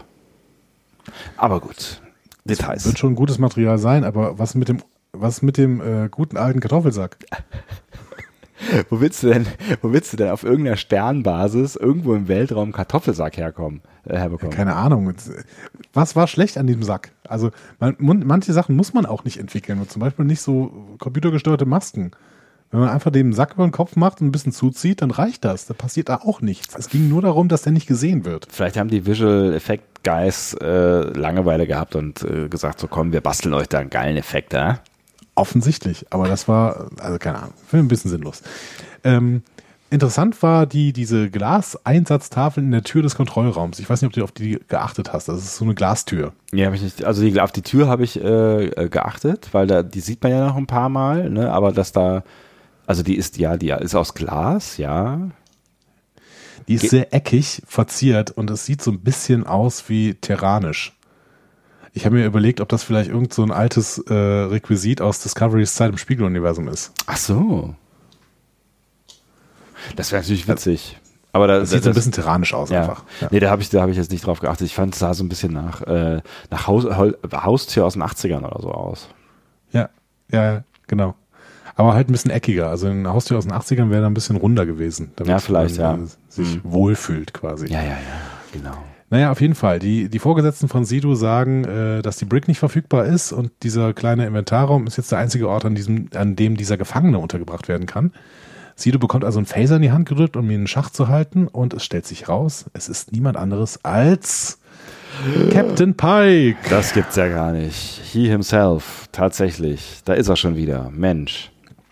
Total crazy. Ja. Aber schön. Also ich, ich, ne, ich finde es ja schön, dass sie, dass sie hier einen Shorttrack nach dem anderen mit äh, der Enterprise Crew drehen. Genau, es ist auch der letzte, das wissen wir, aber ähm, ich habe mich auch nochmal gefreut, dass der auch sehr Captain Pike basiert war, dieser Short-Track. Absolut. Und er hat ja mal ein bisschen was zu tun diesmal. Ne? Also äh, äh, vorher war ja ein bisschen mehr Beiwerk quasi im letzten Genau, Shorttrack. hat immer irgendwen zum Turbolift gebracht oder so. Aber Genau. genau. Gut, das macht er hier auch wieder, aber vorher redet er noch ein bisschen, denn wir geraten dann in Akt 2. Mhm. Unter Sidus wachsamen Augen verlangt Pike erstmal freigelassen zu werden Klar. und appelliert dann an Emotionen, Dringlichkeit, Sidus Karriereambitionen und schließlich sogar an die Vorschriften der Sternenflotte. Was ich, was, was ich äh, ganz lustig finde, weil die sich ja so ein bisschen betteln mit Vorschriften. Ne? Also, Genau, Ja. da müssen wir gleich noch mal ein bisschen drauf eingehen. Aber Ja. erstmal, er versucht diese Ursache des Angriffs auf Sternbasis 28 so ein bisschen zu erklären. Und das ist offen gesagt etwas schwierig. Ja, ich habe auch, ich, Ich habe tatsächlich auch zweimal zurückgespult, um äh, zu Genau. checken, was er da eigentlich, äh, wer, wer jetzt wen und warum und so. Ja, aber versuch mal. Ich glaube auch, das war absichtlich. Ich glaube, er, äh, der, der Plan war, sie so ein bisschen zu verwirren. Trojaner, so. ja. ähm, also, es soll wohl einen Notruf von äh, der USS Bowman gegeben haben. Auf der ist Sidus Ehemann ähm, äh, stationiert. Mhm. Und das wäre dann eine Falle der Tullianer gewesen, die ähm, die Enterprise haben wollten. Dann hat irgendeine Admiralin Pike verboten, dahin zu fliegen. Pike hat es aber trotzdem gemacht, um die USS Bowman zu ähm, bekommen und ist deswegen jetzt festgenommen worden, äh, als er dann irgendwie zur ähm, Raumbasis geflogen ist und das alles nicht so richtig geschafft hat. Und die Tullianer sind aber hinter der Enterprise hergeflogen und greifen jetzt die Raumbasis an. Oder? Ja, ich hatte tatsächlich äh, irgendwie gedacht, dass ähm, die Admiralin auf der USS Bowman gewesen ist und ähm, die quasi nachdem die gerettet wurde, die die Rettungsmission sofort abgesagt haben. Das macht aber jetzt, wo ich drüber nachdenke, auch nicht so viel, auch nicht so richtig Sinn. Ne? Jetzt habe ich mir schon zweimal angeguckt und offensichtlich doch nicht ge geschnallt. Weil die müssen ja irgendwie zur Raumstation 28 gekommen sein oder geflogen sein. Ne? Das, äh, sonst wären sie ja nicht da. Aber wie gesagt, ich glaube auch tatsächlich, das ist nicht so wichtig. Wichtig ist, dass die USS Bowman mit Sidus Ehemann drauf involviert war und in einer Gefahrensituation steckt und dass die Tolianer dabei sind. Aber So. die, die, die Bowman ist wirklich in einer Gefahrensituation gewesen. Ähm, Genau. Und dam- und damit die, also die haben die angegriffen quasi, damit die Enterprise kommt und wollten aber eigentlich nur die Enterprise haben. Und die Genau. Enterprise ist gekommen, obwohl die Admiralin das schon ge geschnitten hatte vorher. Und äh, aber warum, warum hat sie ihn dann außer Dienst gesetzt? Weil er sein, Ja, weil er- weil er gemeutert hat. hat. Ja. Genau. Ähm, Ja. Erstmal, das mit den Tolianern ist schon mal relativ spannend, weil hier haben wir, lieber Sebastian, tatsächlich Redcon. Denn es ist eine direkte Parallele quasi ja zu der TOS-Episode The Tolian Web, Mhm. ähm, in der die Tolianer die USS Defiant deaktivieren und quasi eine ähnliche Falle für die Enterprise und Captain Kirk aufstellen. Ah, Und Ask Not sagt uns jetzt, dass die Tolianer schon lange hinter der Enterprise her sind. sieh meine an. Ja. Und nicht erst in The Tolian Web, sondern schon vorher. Das finde ich ganz spannend. Ja, auf jeden Fall. Das, das ist cool. Ja.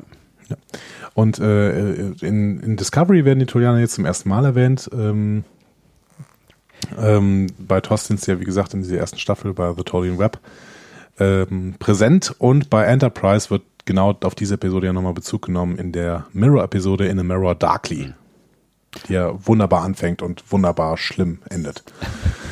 Und die sind so ein bisschen ähm, undurchsichtig und wortkarg. Ja, ich glaube, man sieht die auch nie. Also die sind, die sind so, ähm, ja, die sind so, so düster. Mhm. Düstere große Macht, die irgendwie diese, diese riesigen ähm, Netze spannen können. Mhm. Diese Lasernetze. Ja. Interessant, ja. Aber du hast schon gesagt, die schmeißen sich die ganze Zeit irgendwelche Vorschriften äh, an den Kopf und das ist ein, ein Fest für Memory Alpha Besucher, was die da machen. Das ist äh, wunderbar. Ja.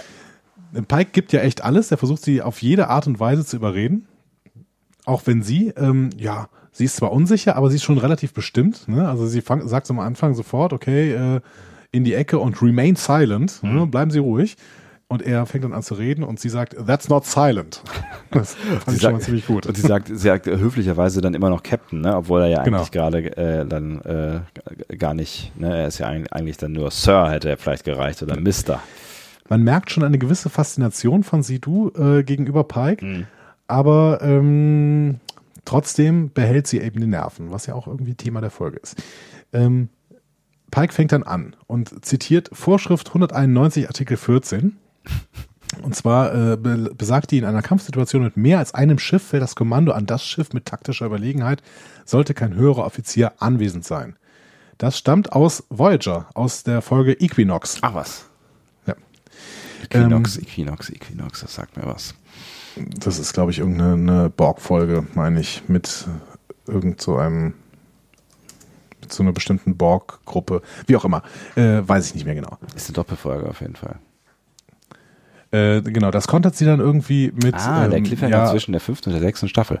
Sollte man vielleicht auch wissen. Alles klar. Also da ging es, glaube ich, ordentlich ab. das, das kontert sie auf jeden Fall damit, dass ähm, sie Befehle hat und er gerade keine Off- höhere Offizier mehr ist oder so. Ne? Mhm. Dann ähm, versucht er noch die Reserveaktivierungsklausel zu zitieren. Mhm. Und die wiederum ist aus dem ersten Film. Da äh, ist, wird sie kurz benutzt von McCoy und sie wird zitiert mit die wenig bekannte und selten verwendete Reserveaktivierungsklausel. äh, sie füllt das hier jetzt mit Leben ähm, und sagt, ähm, ja, sie zitiert die mal, weil, weil sie darstellen will, ja, ich kenne die. Ein Beamter mit gutem Ruf kann einen entlassenen Beamten im Notfall wieder einsetzen. Ja. Das ist übrigens der Grund, warum McCoy überhaupt in diesem Film mitspielt. so, ähm, weil diese Reserveaktivierungsklausel gezogen worden ist. Und sie sagt, nee, das ist ein Schlupfloch, das ist nicht mein Stil, könntest du vergessen. Zählt nicht. Ja, vor allen Dingen, weil man sich dann auch äh, in so einem was, was, Loophole oder Loopback oder was auch immer sie gesagt hat. Ne? Ja, du, Loophole, Schlupfloch, genau. Ah, Loophole, genau. Ja, und aber du, ne, du könntest du könntest das ja ewig so weitermachen. Ne? Also ich hatte hatte bei bei Loop äh, Loophole ist Schlupfloch, das äh, habe Ja. ich so nicht übersetzt. Ich war bei bei Loop, weil du könntest es ja ewig so weitermachen und sagen irgendwie okay, äh, dann ähm, äh, rehabilitiert sie ihn quasi und der Admiral sagt wieder nö doch nicht und dann rehabilitiert sie ihn wieder und der Admiral sagt nö doch nicht und also das ist ja eine Regel, die die andere aushebelt. Das ist ja ziemlich blöd eigentlich, ne? Ja, und ähm, es ist auch alles sehr schwammig. Ne? Ein Beamter mit gutem Ruf kann im Notfall jemand anderen wieder einsetzen. Ja. Also was ist ein Notfall, was ist ein guter Ruf? Ähm, schwierig. So, Ja, und ne? bezieht sich das jetzt äh, auf, auf wirklich einen, der gerade wegen Meuterei äh, in die Brick gebracht werden sollte, oder bezieht sich das eher auf den klassischen äh, äh, im Saloon sitzenden, trinkenden Ex-Veteranen, der im Kriegsfall schnell wieder aktiviert werden muss, äh, obwohl er unehrenhaft Also- entlassen wurde? McCoy halt. Ja, ja, genau. ja. ähm, also ja, unehrenhaft entlassen war er jetzt nicht, Nee, aber, aber, genau. ja. Oder, oder halt irgendwie, ne, äh, Wing Commander 4 übrigens. Das ist auch die, das ist quasi der, mehr oder weniger der Start von Wing Commander 4 und ich habe Wing Commander 3 beim letzten Mal gesagt. Äh, The Price of Freedom äh, is Eternal Vigilance, habe ich äh, letztens irgendwann zitiert. Letzte Folge habe ich das zitiert und falsch Das, zitiert. Jeffers, das Jefferson-Diktum. Ähm, ja, das nur Pike versucht, es, Pike versucht es weiter, beziehungsweise ähm, Pike versucht weiter, sie zu überzeugen und dann kontert sie irgendwann mit Direktive 010. Ähm, bevor außerirdische Spezies in die Schlacht gezogen werden, müssen alle Versuche unternommen werden, Erstkontakt aufzunehmen und eine nicht militärische Lösung zu erreichen. Das wiederum ist wieder aus Voyager und zwar aus Voyager in the Flash heißt die Serie, äh, heißt die Folge. Keine Ahnung, da habe ich null Erinnerung dran. Ich weiß nichts über diese Episode. Da klingelt bei mir gerade auch nichts, ja. Aber ähm, das ähm, ist ja quasi auch so ein Grund, äh, Grundpfeiler der äh, Föderation. Ja. Ne? Wir müssen erstmal eine nicht militärische Lösung suchen. Eigentlich auch ein Grundpfeiler der, der Zivilisation. Ne? Also, Also So. sollte, Sollte- das, sollte das es alles andere sind ja ne, äh, wieder so präventiv äh, sausen, wie sie der ein oder andere Machthaber zurzeit vielleicht schick findet, aber ähm, Genau. die mit Menschlichkeiten eigentlich nichts zu tun haben. Pike füllt dann aber Memory Alpha auch nochmal ein bisschen auf, denn er zitiert bzw. erfindet dann eine Vorschrift, die es bis jetzt noch nicht gab, die Vorschrift 208 Absatz 2. Und er sagt, ähm, äh, diese Vorschrift ermöglicht einem aktiven Kapitän, die Befehle anderer Offiziere außer Kraft zu setzen. Das kontert Sido natürlich mal wieder und sagt, äh, ja, äh, aber du bist kein aktiver Kapitän, Das deswegen war, ja, äh, war ein bisschen keine low. Chance. Das So. war, ne, also das war ja, Genau. ja. nice try. schon drüber. Ja. Genau. Ja, und dementsprechend ähm, kriegt Pike sie nicht umgestimmt. Er tut aber dann so, als würde er gehen wollen. Ähm, und auch die Sicherheit, äh, also er, er zitiert dann nochmal, ja, aber die Sicherheit deines Mannes ist gefährdet und die Tolianer. Offensichtlich hat Sido, äh, also Sido, genau. Sido hat schlechte Erfahrungen mit den Tolianern gemacht. Die war schon mal irgendwie bei einem Tolianer-Angriff dabei. Deswegen haben sie die wahrscheinlich auch ausge. Äh, achso, äh, ich, ich, ich darf Genau. ja spoilen. Du darfst spoilen, aber im Prinzip macht es hier an der Stelle noch keinen Sinn. Ja, ne? ja, genau. Aber er versucht auf jeden Fall Triggerpunkte zu finden. Wir können nachher nochmal auf diese Triggerpunkte ein, eingehen. Ja. Ne? Ähm, sie lässt sich auf jeden Fall nicht davon überzeugen. Ne? Denn ähm, sie sagt dann, ja, äh, klar, die Sicherheit meines Mannes ist gefährdet, äh, aber das wusste er vorher. So. Er weiß, äh, ne, er weiß, worauf er sich eingelassen hat, als er dieses, äh, diesen Genau. Job angenommen hat, was natürlich äh, äh, Badass-mäßig ist ne, in so einer Situation. Also das muss halt auch erstmal, äh, wenn du wirklich das, die, also du musst davon ausgehen, dass ähm, deinem äh, Mann es da gerade an Kragen geht und äh, Ja, dann so viel genau. Fassung zu behalten, das äh, also Genau. verdient schon Respekt. Und er, er muss davon ausgehen, dass er eben im Dienst auch äh, in Gefahr gehen, äh, in Gefahr geraten kann. Ja. Ich finde das schon, wie das, wie diese Geschichte hier aufgebaut ist, finde ich schon sehr, sehr schön. Das ist eine wirklich starke Frauenfigur, ähm, die eben nicht diesen Weg der Popkultur geht und deswegen ja fast, fast so ein Stück weit feministisches Statement ist, finde ich. Also das finde ich, finde ich wirklich stark, ne? Weil du hast heute in der Popkultur tausende von Beispiele, äh, von Beispielen ähm, von Charakteren, die bereit sind, das Allgemeinwohl zu opfern, um das Leben eines Menschen zu retten. Ja. Ne? Gerade wenn sie diesen Menschen lieben. So. Und Kadett Sidu räumt ein, dass sie Ehemann die Risiken kannten, kannte, äh, als er sich bei der Sternflotte angemeldet hat. Und so oft in dieser Popkultur lautet heute die Botschaft, es ist wichtiger, seinem Herzen zu folgen, als den Regeln zu folgen. Ähm, aber schon die Meuterei von Michael Burnham in, in Discovery ne, mhm. war ja so ein bisschen ein neuer Ansatz. Ne? So. Stimmt, absolut, ja. Es geht nicht um mein Herz, es geht hier um die Regeln. Ne? Sie sagt ja nur die ganze Zeit, das wäre ein Fehler gewesen. So. Aber hier, diese Geschichte sagt, nein, pass mal auf, Regeln existieren aus einem bestimmten Grund und deswegen ist so ein, ein Legalismus, der hier vertreten wird, also so, ein, so eine Regelgläubigkeit, absolute Regelgläubigkeit, auch gegen das, was das Herz einem sagt, manchmal auch sinnvoll. Man muss halt abwägen, wann. So. Gerade halt auch in so einem militärisch organisierten System wie der Sternflotte, ne? Und dann in einer kriegerischen Auseinandersetzung. Also da sind ja Regeln wahrscheinlich am Ende das, ähm, was den Unterschied auch macht, so ein Stück weit. Also bleibst du organisiert und folgst äh, den Regeln oder zerfällst du und dann ist äh, irgendwie auch schon verloren, ne?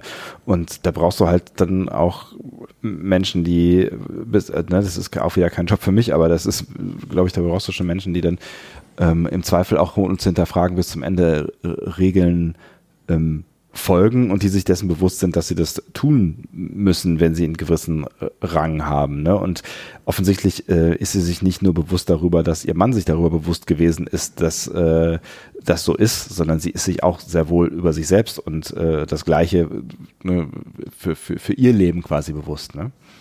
Ja, und es macht ja auch gerade keinen Spaß. Ne? Man sieht das in ihrem Gesicht und mhm. ich finde, da spielt sie auch sehr, sehr gut, ja. die Schauspielerin ja. hier. Ja. Ähm, aber ähm, sie muss jetzt halt gerade sich, also sie, sie muss sich an diese Regeln halten gerade. Und das finde ich stark. Ja, finde ich auch. Dass hier auch keine Wendung reinkommt. Mhm. So. Pike ist ihre Verantwortung, sie lässt ihn nicht gehen. So. Und dann spitzt sich natürlich die Spannung zu, Pike, als Pike sich dann auf die Tür zubewegt und da zückt sie ihren Phaser. Mhm. Den sie vorher zugeworfen bekommen hat von den beiden genau. äh, Guys, ne? Genau. Und kurz bevor sie dann auf Pike wirklich schießen kann, wird der Trick enthüllt. Die ganze Sache war äh, die endgültige Bewertung, bevor sie ihr Traumpraktikum auf der Enterprise bekommt. Ach ja, es ist, es ist, ein bisschen dumm gelaufen. Ich, ich habe das, ich habe mich vorher schon spoilen äh, lassen. Ist das richtig? Spoilen lassen. So müsste es dann richtig sein, ja. laut, äh, laut Peter, ne? Ähm, ich glaube schon. Hm? Ich habe mich äh, vorher schon spoilen lassen, weil ich äh, die Tolianer nachgeguckt habe und dann äh, bei Memory Alpha nicht gesehen habe, dass in der untersten Zeile schon drin steht, was die Tolianer in diesem Shorttrack denn äh, so tun. Und dann stand auch äh, direkt, irgendwie, es war nur ein Satz, äh, und die Tolianer werden benutzt in äh, einer Simulation, whatever, keine Ahnung. Und damit wusste ich leider dann schon in Minute drei, wie das Ding zu Ende gehen wird. Aber es ist auch nicht weiter schlimm. Es ist äh, es hat, es hat, es hat nicht weniger Spaß gemacht dadurch. Es ist eine Simulation. Es ist eine Simulation. Wie Pike sagt, extrem und inhuman. Aber der Krieg ist halt auch extrem und inhuman, deswegen muss man darauf vorbereitet sein. Aber bei diesem Punkt äh, können wir gerne nochmal diskutieren bei Gelegenheit. Also über diese beiden Sätze. Ja, also erstmal muss ich sagen, so einen langjährigen Trek-Zuschauer sollte das jetzt nicht überraschen. Ne? Mhm. Die Sternflotte hat so eine lange Tradition darin, Menschen irgendwie dazu bringen, ihre Kompetenz zu demonstrieren. Ne? Äh, denk mal an Kobayashi Maru, äh, diese, diese Befehlssimulation, äh, wo es äh, um, ich glaube, das, das, ist aus dem Kommandoprogramm. Ne? Mhm. Ähm, wir sehen das in äh, Zornes Khan oder auch in, in Star Trek, äh, im JJ-Track-Film im ersten. Ne? Mhm. Ähm, dann gibt es irgendwie, erinnere mich daran, dass Diana Troy irgendwann mal so einen Brückenoffizierstest machen musste. Ja, die, die will ja irgendwann diese, äh, macht ja diese, diese Laufbahn, ne? Genau. Genau. Äh, ja, irgendwann musste die mal so einen Test machen. Und ähm, Wesley musste auch mal sowas machen. Und das war, glaube ich, die TNG-Episode. Ich habe mir sie irgendwo aufgeschrieben. Ähm, das war Coming of Age. Die TNG-Episode Coming of Age. Da gab es so einen Psychotest für junge Kadetten. Und unter anderem musste den Wesley machen. Mhm. So. Ähm, das heißt, es gibt verschiedenste Tests der Sternenflotte, in denen die Leute an ihre Grenzen gebracht werden. Hm? Und Geschicklichkeit zeigen müssen. Es wurde allerdings, ähm, ja, das war, glaube ich, nochmal eine Stufe härter hier. Hm? Gibt's, gibt's, gibt's sowas in echt? Also gibt's sowas irgendwie, weiß ich nicht, in der US-Army oder in irgendwelchen anderen? Also quasi, äh, dass du jemanden wissentlich in eine Extremsituation bringst, von der er aber nicht weiß, dass es eine, äh, ein, eine Simulation ist, quasi? Darf man sowas überhaupt? Ich weiß das nicht. Ich weiß es nicht. Ich finde es hier an der Stelle wirklich sehr perfide, denn äh, also du hast ja hier vier Trigger. Ne? Also Sidu hat schlechte Erfahrungen mit den Tullianern, mhm. Trigger Nummer eins. Sidus Mann ist auf der Bowman, Trigger Nummer zwei. Sie bewundert offensichtlich Pike, das ist Trigger Nummer drei. Und er sagt ihr auch, ja, deine Karriere ist jetzt zu Ende. Mhm. Trigger Nummer vier und die ganzen Explosionen, die man kann man im Prinzip auch noch als Trigger packen. Da habe ich mich gefragt, ob es nicht sogar viel zu gefährlich für einen Test ist, weil es explodiert ja am Anfang dieses Ding Heftig. und schmeißt sie zu Boden. Ja, heftig. Genau. Und nachher explodieren noch ein paar Sachen. Also ähm, das war schon krass. Ja, finde ich auch, habe ich mich auch gefragt und äh, deswegen meine ich auch, ich glaube, da darf man nicht so lange drüber nachdenken, weil da, ich meine, niemand kann doch vorausprojizieren, wie sie sich gerade in dem Moment der Explosion zu dieser Konsole dreht oder wie sie da steht und äh, selbst wenn, wenn sie dann nur irgendwie, weiß ich nicht, einen Arm oder eine Hand irgendwie blöd hält und ja, Verbrennungen oder vielleicht ist sie weg dann oder was auch immer. Also irgendwie habe ich mich auch gefragt, kann man das wirklich so, so gut steuern, dass, äh, dass da niemand verletzt wird? Aber wahrscheinlich ist das auch so ein Ding, wo du jetzt einfach sagen musst, naja, hakert ab. Hm. Ja, was sagst du denn jetzt dazu? Extrem und inhuman. Ich, ich, ich hatte so ein bisschen meine Schwierigkeiten damit tatsächlich, ähm, weil, weil das, das, na, es ist natürlich Hollywood, ne? Es ist so ein bisschen so wie äh, im James Bond Anfang ähm, irgendwie äh, James Bond drei Millionen äh, krasse Task machen muss und äh, weiß ich nicht, irgendwelche Leute ausschaltet und äh, irgendwo hochklettert mit dem Flugzeug irgendwo runter und dann stellt sich nach zehn Minuten Action-Vorspannsequenz heraus, auch für ihn selber. Es ist äh, nur ein kurzer äh, Test gewesen, um zu gucken, ob er dann noch fit genug ist in seinem Job, wo ich dann auch irgendwie denke, so, ah, okay, ne, das ist Hollywood, ne? Und das, mhm. den Teil Hollywood kann ich Star Trek an, an in dem Punkt auch geben, ein Stück weit, aber ich finde es also wenn, wenn ich das jetzt auf unseren Maßstab und unsere reale Welt ähm, übertragen wollen würde, wenn mir jetzt jemand sagen würde, solche Tests werden in der US-Armee gemacht und du wirst wirklich an deine Grenzen psychisch und ähm, physisch quasi gebracht, ähm, also physisch wirst du sicherlich in, in einer, in einer Armeeausbildung wahrscheinlich überall auf der Welt an deine Grenzen gebracht ähm, und das, das beinhaltet ja. ja auch ein Stück weit an die Psyche, ne, weil es ja was, was zu tun hat mit Demütigung und Durchhalten und tralala so, ne.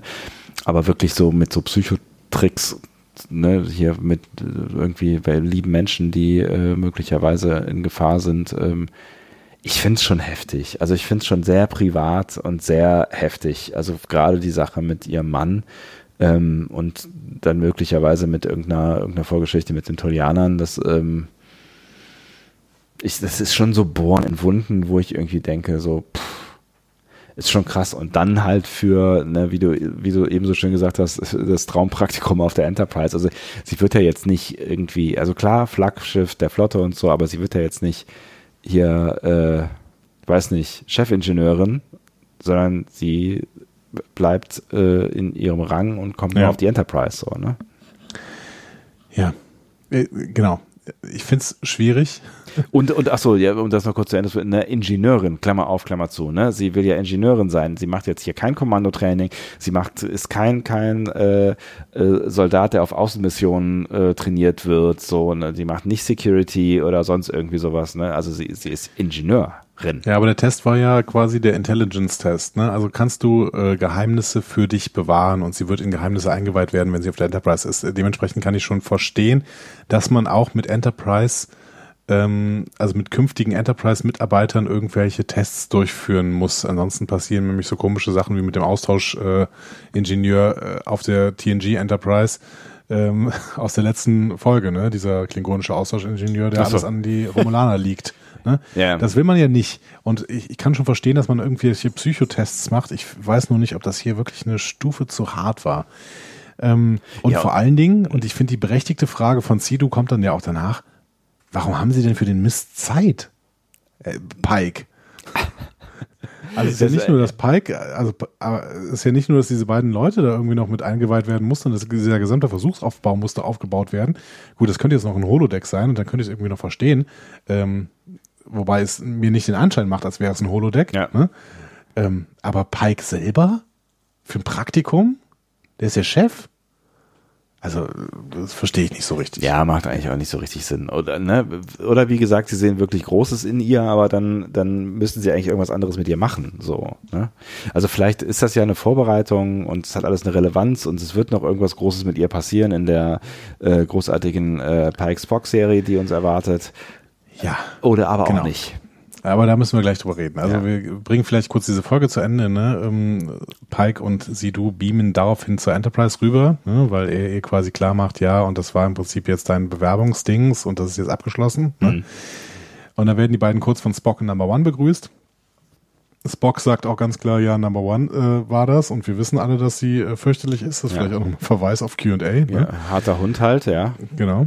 Ähm, genau, und dann bringt äh, der Captain die Kadettin, die neue Kadettin der Enterprise quasi, also Sidu, zu ihrem Posten in, äh, im Engineering, also im Hauptmaschinenraum des Schiffes.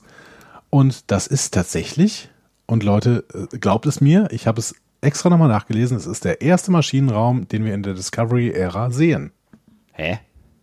Wir haben in Discovery noch, immer noch nicht den Maschinenraum gesehen. Ach so. Wir haben immer nur das Labor mit dem ähm, Sporenantrieb gesehen, aber Ja, ja, wir haben immer noch keinen ja. Maschinenraum gesehen. Ähm, wir wissen immer, immer noch nicht, wo der, äh, wo der Warp-Kern ist, Hm. zum Beispiel. Ähm, und äh, bei der Enterprise bis jetzt auch noch nicht. Das heißt, das ist der erste Maschinenraum der Discovery-Ära. Und der ist riesig. Und der ist ne? riesig. Der ist riesig. Meine ist der riesig. Das ist, also die haben Platz in diesen Schiffen. Die haben Platz. It's, it's bigger on the inside, ja. Ohne Scheiß mit den Turboliften jetzt noch so ein Riesenteil. Ich meine, ist das ja die Enterprise D, das ist ja quasi, das ist ja, ist ja eine, eine Zweiraumwohnung dagegen. Ja. Also ich verstehe schon, wir haben hier diesen vertikalen Warp-Kern, ne, das äh, fühlt sich so ein bisschen nach äh, 24. Jahrhundert an, ne? Ähm, auch so ein bisschen nach Kelvin Timeline, ehrlich gesagt. Ja, ja, genau. Mit, diesem, mit, diesem, mit dieser leichten pf, Ästhetik eines, eines Kesselraums quasi, Ja, also ja, ja. Industriekammer so. Ähm, aber riesig, also unfassbar groß. Ja, ries, riesengroß. Krass. Und fast tatsächlich ein bisschen zu groß. Aber der, gut, Ja, die, man muss Warum, warum bauen die so ein Riesending? Ne? Also gut, da wird auch viel irgendwie Computergrafik sein oder sowas. Wahrscheinlich ab 95, 98 Prozent war der Computergrafik. da, okay. Aber die Frage ist, äh, wie, man muss das Ganze ja mal in Verhältnis setzen. Ne? Vielleicht habe ich ja auch ein falsches, falsches Verhältnis dieser Schiffe im Kopf, aber irgendwie habe ich immer gedacht, so die, die, äh, die, die 1701 äh, A bis C, äh, das, das waren gemütliche Schiffe. Das Riesending Mhm. war dann halt die D. Das waren, das, das habe ich mir auch immer als, als großes äh, Teil vorgestellt, wo dann halt auch ganze Familien mit, was war das, 2000 Mann Besatzung, ich habe es wieder verdrängt, aber Ja. ne, also äh, groß, ne, so. Und das habe ich mir auch so vorgestellt, dass man da auch wirklich ne, richtig riesige Bereiche hat und so. Aber irgendwie bei den, bei den äh, Vorgängermodellen, das, die habe ich mir immer viel kleiner vorgestellt. So, also vom Gefühl her. Es gibt ja verschiedenste Grafiken mit einer Size Comparison. Ähm, und äh, wenn man sich das mal anguckt, muss ich gerade mal wieder eine aufrufen. Ähm, ihr hört mich klicken. Ähm, dann ist die Enterprise doch relativ klein, glaube ich, ja. Also, wo ist sie denn, die Enterprise? Hm, Du weißt schon, dass wir das nicht sehen können, was du sehen kannst, ne? wie? Ja, es ist, es Das, das Podcast-Ding, meinst du? Nein, das mit dem, das Ja. mit dem, die, die Bilder, die du gerade vor dir siehst, das ist, es hat, hat so ein bisschen gerade ähm, an ähm, Zug verloren, dieser Podcast. Ja, die Enterprise D ist auf jeden Fall relativ groß tatsächlich. Und Hm. die ist ähm, auch das Größte, was hier auf diesem, auf dieser Grafik, die ich hier gerade aufgemacht habe, äh, drauf ist. Und die Enterprise ist, also die, die, die normale Enterprise, die Kirk Enterprise, Hm. der Heavy Cruiser, ähm, ist im Gegensatz dazu, also winzig. Hm. Also wirklich winzig. Das ist so groß wie, wie eine Warp-Gondel quasi. Und ähm, ja.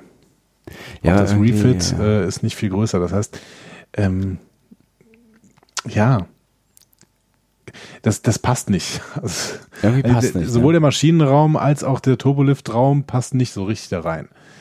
Ähm, aber Vom gut. Gefühl her einfach, ne? Also Ja. das ist das muss ja muss ja jetzt gar nicht. Ach, ihr wisst schon, was ich meine. Also irgendwie vom Gefühl her fühlt sich die Enterprise, die alte Enterprise, äh, kleiner, enger, verbauter an. Also nicht, nicht diese, diese, diese riesen Hallen habend können. Oder ja. seht ihr das anders? Schreibt mal. Ja, es ist eine Diskussion, die ich im Prinzip äh, kaum führen möchte, weil ich äh, durchaus weiß, dass das so ist, dass das alles irgendwie nicht zusammenpasst. Aber mir ist ehrlich gesagt auch ein bisschen egal ist. Hm. Ich finde es ein bisschen schade fürs Gefühl. Also ich finde, ich, ich, ich weiß nicht, wie du das äh, so, äh, dir, ich weiß nicht, ob du, also früher als kleiner Sebastian habe ich mir halt immer so ein bisschen auch vorgestellt, wie das so ist, über diese, diese Enterprise Day zu laufen und fand das halt irgendwie, ne, also ich hatte, ich hatte, habe so ein Gefühl wirklich auch für diese Größe entwickeln, für dieses, dieses riesige Schiff und man sieht ja im Endeffekt irgendwie nur drei Flure und äh, das Maschinendeck und ähm, äh, die Brücke und hier und da mal ein Quartier und hier und da mal vielleicht noch die Battle Bridge und viel mehr sieht man von dem 10 vorne natürlich. 10, mhm. ne? Also man sieht ja nicht viel von dem Teil, aber trotzdem schaffen die es ja damit, ähm, oder zumindest haben sie es bei mir geschafft, in meinem Kopf ein, ein Gesamtbild entstehen zu lassen und auch ein Gefühl für einen Raum, in dem sich diese Menschen da bewegen und in dem die ja. äh, leben. Und ähm, so ein Stück weit ha, habe ich das auch für, für die alte Enterprise und das hat sich halt deutlich unterschieden zu diesem Raumgefühl in der D und deswegen finde ich das schade, wenn das, wenn da so, so, so Dinge passieren, die halt diesem Raumgefühl, der sich jetzt schon über Jahre entwickelt habe, so entgegenstreben. Ich weiß, es ist nicht wichtig, ne? ich, ja, aber ich kann verstehen, dass du drüber ja. hinweggucken kannst, aber irgendwie, irgendwas innerlich sträubt sich in mir. Ich kann, ich kann darüber hinweggucken, weil ähm, ich gute Geschichten erzählt bekommen möchte und diese guten Geschichten kriege ich ähm, bei den Shorttracks relativ häufig erzählt tatsächlich. Ja.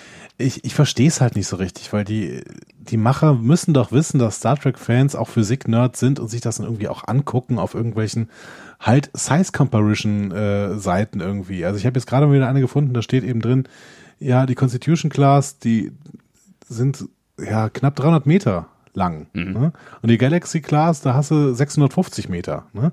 Das heißt, es ist ein Unterschied. Selbst, selbst ja. für die Galaxy wäre das schon ziemlich groß, was die da als Raum nehmen. Aber ja. okay, gut. Ne? Aber für die Constitution ist es eigentlich zu viel. Das geht nicht. So. Aber okay. So. Ich kann das trotzdem schlucken und ich denke da nicht mehr viel drüber nach, aber ich finde es trotzdem gut, dass wir es mal erwähnt haben. Sagen wir so. Yes, okay. Ja. Ähm, ja, aber dann ist das Ding quasi äh, auch gegessen, oder? Dann ist das Ding gegessen. Genau. Ich, äh, sie sagt, sagt sie noch irgendwas zu ihm? Ja, es, es kommt noch so dieser kleine kleine Trick. Ne? Die Frage ist eben, war dieser Phaser geladen oder nicht? Ach ja, genau, das sagt sie noch. Genau. Und genau. Äh, Pike geht nur grinsend weg. Genau. Aber das, äh, ja, wir mussten irgendwie aus dieser Episode rauskommen und dann war halt dieser kleine Witz noch da. Ja. Ähm, aber allgemein, ich bin zufrieden. Ich bin zufrieden mit diesem Shorttrack ähm, und ich bin zufrieden mit allen drei Shorttracks bis jetzt, weil die mich doch durchaus unterhalten. Und äh, das liegt vor allen Dingen an äh, Amrit Kaur oder wie auch immer sie ausgesprochen mhm. wird. Kaur, äh, ja, in, in, in meinem Fall, weil ich fand sie wirklich äh, richtig cool. Ich habe ihr unfassbar gerne zugeschaut. Sie wirkte äh, so total gut in dieser Rolle. Die Rolle hat mir gut gefallen. Sie hat es gut verkörpert. Ja, ähm, tolle also, Mimik, ne? Ja, voll. Also das hat mir, das hat mir total Spaß gemacht, ihr, ihr zuzuschauen. Und ich finde, sie trägt ähm, diese, diese ganze Folge ja auch. Ich meine, muss sie auch, weil sie ja im, im Fokus steht dieser Folge. Umso ärgerlicher, dass sie halt nicht erwähnt wird hinten in den Credits unter den ersten äh, ja, dreien, also dann vieren mit ihr wäre es. So wäre es für mich eigentlich, ja. ja. Aber da ist jetzt wirklich, also da ist mal Zeit zu spekulieren. Ne? Also unabhängig davon, dass ich wirklich auch finde, dass sie gut gespielt hat. Und ich finde auch, dass das Ding ganz gut geschrieben ist, wirklich. Ja. Ähm, wie ich jetzt bei allen drei Shorttracks finde, dass sie gut geschrieben sind auf ihre Art und Weise. Ähm, ich glaube, dass ähm, die den Shorttrack gedreht haben, um dafür, damit einen Einstieg in eine Pike-Serie zu finden. Aber vielleicht sind die Verhandlungen noch nicht äh, fertig. Hm. Also das und, ja, mach mal, mach mal also weiter. Du, du könntest ja quasi aus diesem Shorttrack direkt in den Piloten rübergehen, ne? Oder das als so als Mini-Piloten dafür zu packen, ne? Irgendwie. Das Weil, ist ja voll. Das ist die, das ist eine klassische Einstiegssequenz. Das ist, das könnte, das könnten die acht Minuten vorm Vorspann sein. Und dann kommt der Vorspann und dann geht's los. Genau. Und jetzt sind wir auf der Enterprise und wir haben neben dem Triumvirat, was offensichtlich ja auch eine Pike-Serie äh, tragen könnte, ja. ne? dieses Number One äh, Spock und äh, Anson Mount als, als Pike. Ähm, neben diesem Triumvirat haben wir noch einen jungen Kadetten, der, die, der vielleicht auch so eine Identifikationsfigur ist, weil die drei äh, sind so ein bisschen Übermenschen ja, ja. beziehungsweise Übermenschen, halb Vulkanier. und Und die Identifikationsfigur kommt mit dieser Kadettin hier, die jetzt irgendwie die Enterprise neu erlebt und äh, vielleicht äh, verlängert sich das Praktikum, weil auf dieser Forschungsreise kommt irgendwas dazwischen und die müssen irgendwo weit weg. So, das wäre der optimale Einstieg in eine Pike-Serie und ich glaube, dass das geplant war. Und vielleicht sind die Verhandlungen nicht so weit ge gegangen, dass sie jetzt hier am Ende dieses, äh, dieses Shorttracks hätten sagen können, äh, und wir werden Anson Mount als Captain Pike wiedersehen. Mhm. Ab 2021 in der Serie Star Trek äh, Pike. Keine Ahnung. ja, whatever. whatever. Ähm, das heißt, du würdest das, ähm, du würdest das als als Vorboten sehen. Ich hätte kurz so verstanden, dass du sagen wolltest, dass äh, das schön das Intro einer Serie hätte werden können, aber da sie die Serie nicht bewilligt bekommen haben, haben sie daraus einen Shorttrack gebastelt und damit wäre das der Beweis dafür, dass es keine Pike-Serie geben wird. Du, du denkst aber, das Umgekehrte ist der Fall, dass es quasi der Appetizer ist, sie aber den Appetizer noch nicht belabeln konnten oder mit einem Hinweis versehen konnten. Ja, genau. Letzteres. Hm, letzteres, alles klar, ich verstehe. Ich bin, ich bin wirklich sehr gespannt, weil ich glaube, dass ähm, es viele Menschen gibt, die genau das sehen wollen. Und ich meine, es hat ja irgendeinen Grund, warum sie jetzt diese Charaktere, die so gut funktioniert haben und wo alle gesagt haben, es ist so traurig, dass wir die in der nächsten Discovery-Staffel nicht mehr wiedersehen, jetzt dreimal in einem Shorttrack gezeigt haben. Ne? Ich vielleicht vielleicht auch deswegen, ne? Also vielleicht ist das auch die Erklärung, dass man irgendwie sagt, okay, komm, ihr habt alle nach diesen Charakteren geschrien, dann machen wir jetzt zumindest noch drei Shorttracks mit denen, dann haben sie die nochmal gesehen, so. Ähm, auf der anderen Seite könnte das schon auch der gute Hinweis darauf sein, dass sie irgendwie mal probieren wollen, was mit diesen Shorttracks passiert und ähm, vielleicht auch intern sich noch eine Legitimation holen wollen, so Leute, lass uns da bitte irgendwie, und wenn es so eine Miniserie ist, äh, lass uns dann auch irgendwie was draus machen. Ich kann mir das auch gut vorstellen. Und ich glaube auch, dass es angenommen werden würde. Also ich glaube schon, dass es viele feiern würden. Ja, fordern viele Leute seit, seit dem ersten Tag, an dem Anson Mount quasi als Pike irgendwie die, die Brücke betreten hat, fordern die Leute im Prinzip eine, eine, eine Serie von ihm. Ja. Das ist, der ist eine super Figur, die ist super geschrieben worden, die ist gut eingeführt worden, der spielt den perfekt. Ähm, ja, auch ja. Ethan Peck, das ist, also der, der macht seinen Job, finde ich, auch wirklich gut und äh, das, das, das ist, ich kann schon nachvollziehen, dass da viele Leute gibt, die sagen, irgendwie auch von dem wollen wir noch mehr sehen. Ich meine, der ja. könnte ja möglicherweise sogar dann noch irgendwann wiederkommen, äh, wenn die Discoveries mal wieder zurückschafft in ihre Zeit, sofern sie denn zurückschaffen sollte. Ähm, ähm, bei Pike läuft ja so ein bisschen die Zeit ab. Ne? Also der ist halt früher oder später äh, zwangsläufig raus irgendwie. Deswegen kannst du ja auch ja, keine ewig lange Serie. Jahre. Ja, ja, klar. Also die, die paar Jahre kannst du natürlich auch ähm, variabel äh, aufblasen. Ne? Also da kannst du, kannst du ja auch äh, staffelweise noch äh, Futter zwischenschieben im Prinzip. Ja. Und ich meine auch, ich äh, habe das gerade mal kurz nochmal gesucht, CBS All Access hat sich jetzt irgendwelche Titel wieder gesichert. Irgendwelche Star Trek-Titel. Mhm. Und ich überlege die ganze Zeit, was? Und die hatten was zu tun mit ähm, äh, Star Trek äh, Dingsbums, also Original, du, weißt schon. Ja, du könntest es zumindest aufeinander beziehen, aber ich weiß es echt nicht mehr. Ach, Mist.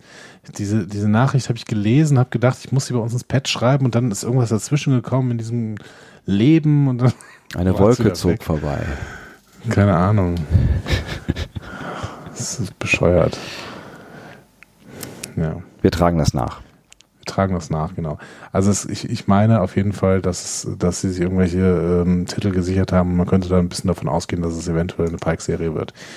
Weiß nicht. Ich glaube auf jeden Fall nicht daran, dass wir Captain Pike das letzte Mal gesehen haben. Ich kann es mir ehrlich gesagt auch nicht so richtig vorstellen. Ich glaube auch, ähm, ich meine, klar, die Schauspieler sind die Letzten, die da irgendwas zu sagen haben, aber ich glaube schon, das ist auch ein Faktor. Ich, die haben, glaube ich, alle drei Bock, da noch weiterzumachen. Ne?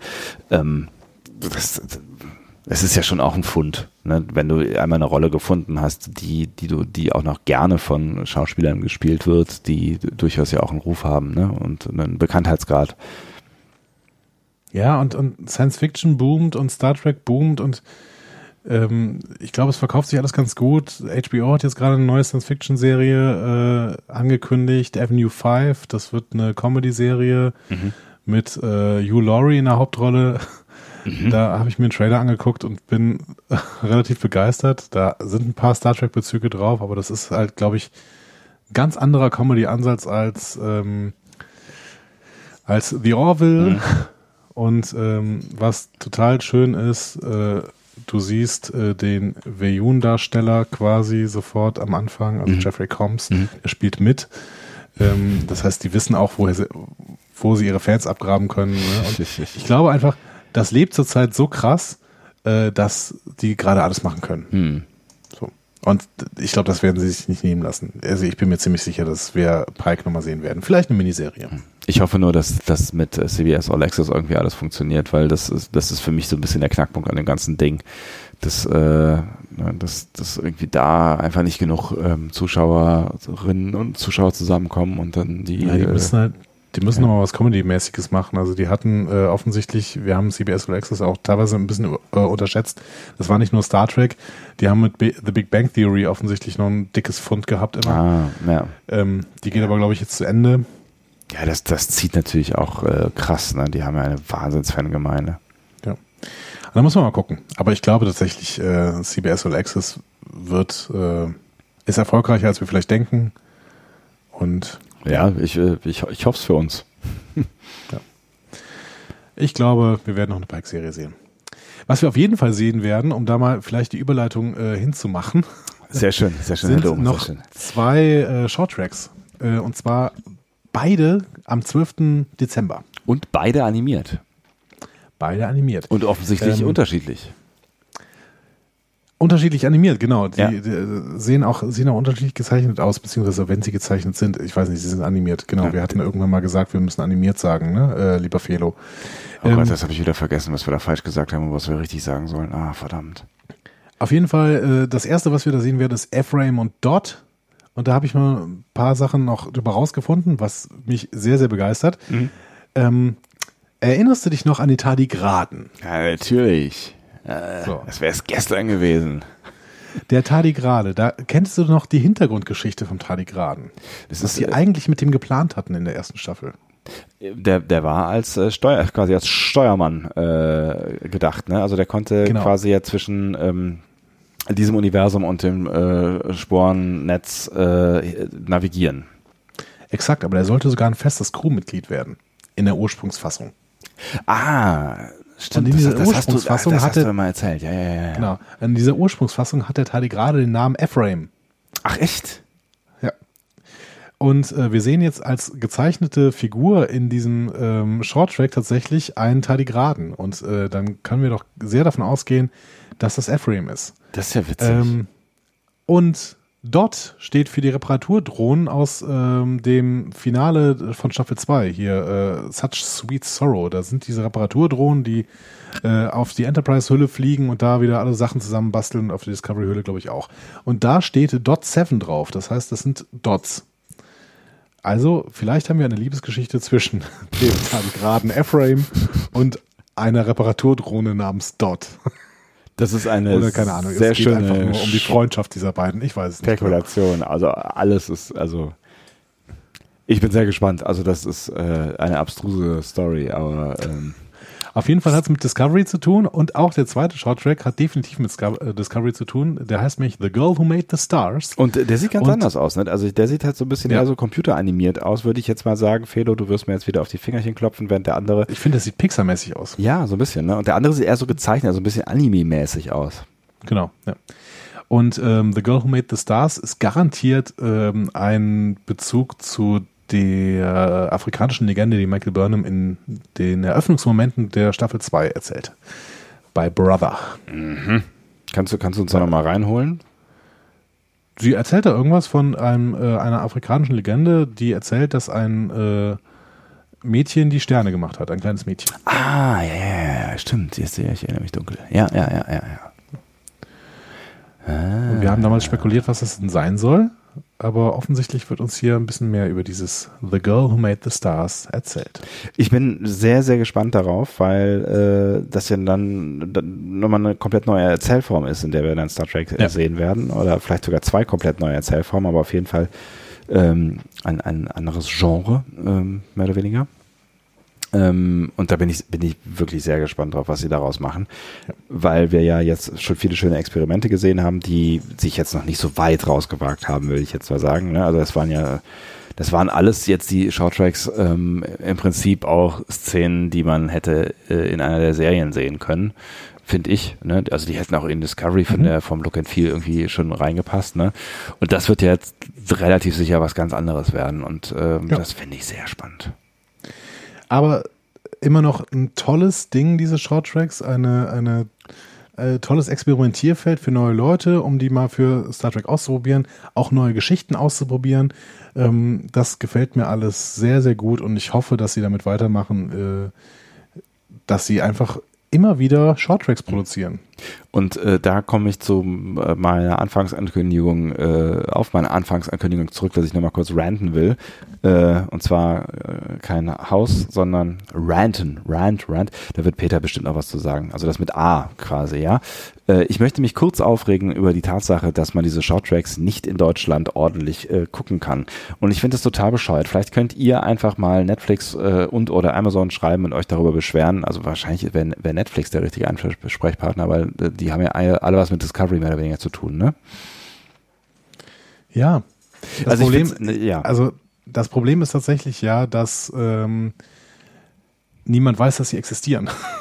Ja. Also die, die, die Nerd-Basis, die international nach diesen Short-Tracks ruft, ist viel, viel, viel zu klein ähm, als dass die in irgendeiner Weise da was machen würden. Aber es ist doch halt bescheuert. Halt es ist so, also es ist von CBL, äh, CBS All Access. Also wenn, wenn die Dinger schon nicht ziehen sollen, dann, dass, dass man diese, dieses Abo, wovon ich jetzt mal ausgehe, ja, dass die, ne, dass die jetzt keinen keinen Grund sind, um so ein Abo abzuschließen.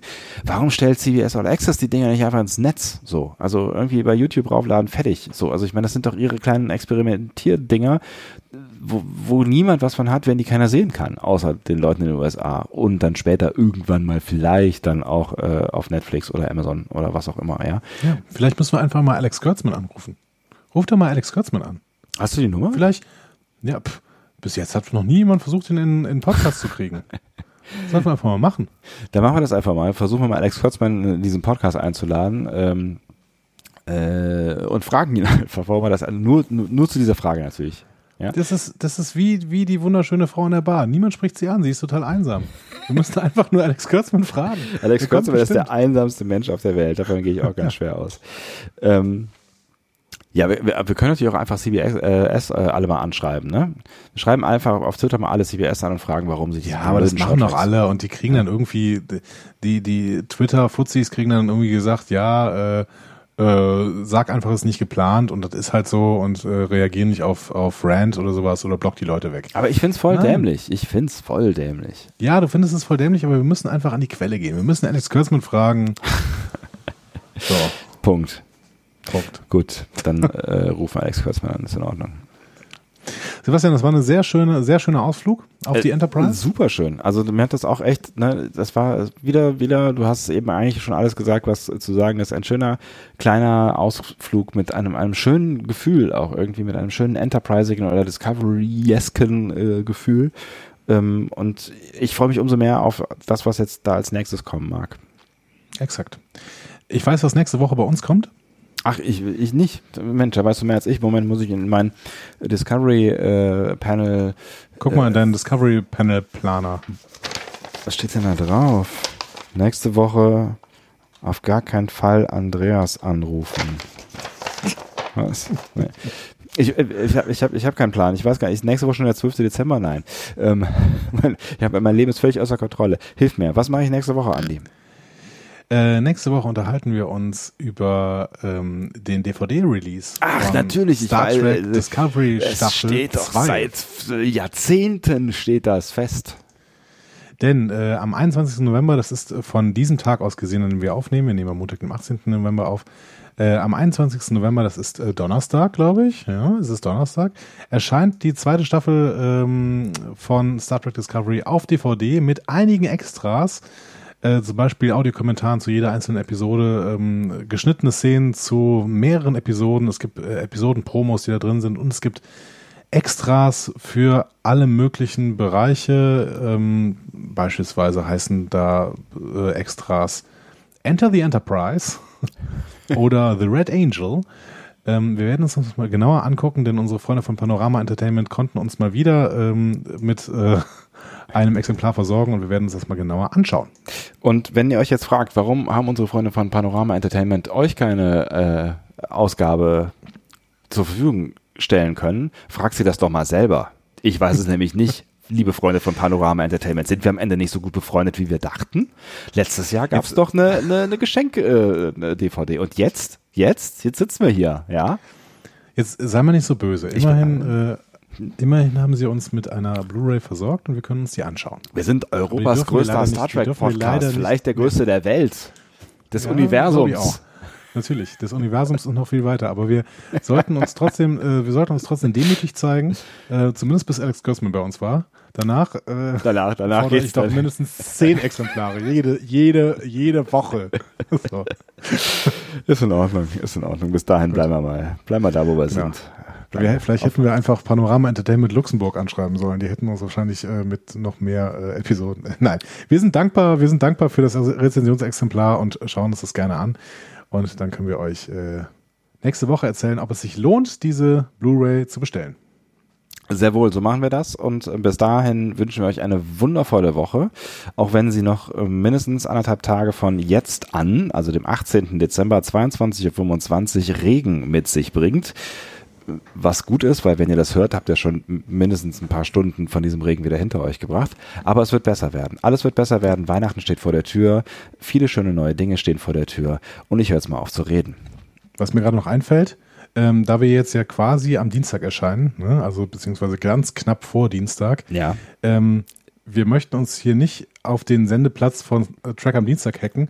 Das heißt, wenn ihr das noch nicht gemacht habt, hört doch jetzt mal bei den Kollegen von Track am Dienstag rein, die äh, eine neue TNG-Episode heute besprechen.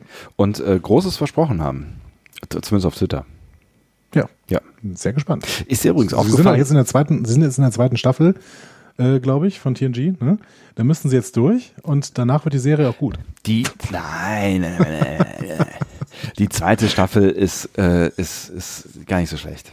Ja, Measure of Man ist da drin. Es gibt, es gibt so ein paar ganz gute. Du, du magst die zweite Staffel nur nicht, weil du Pulaski nicht magst. Ja, ich finde Pulaski ätzend.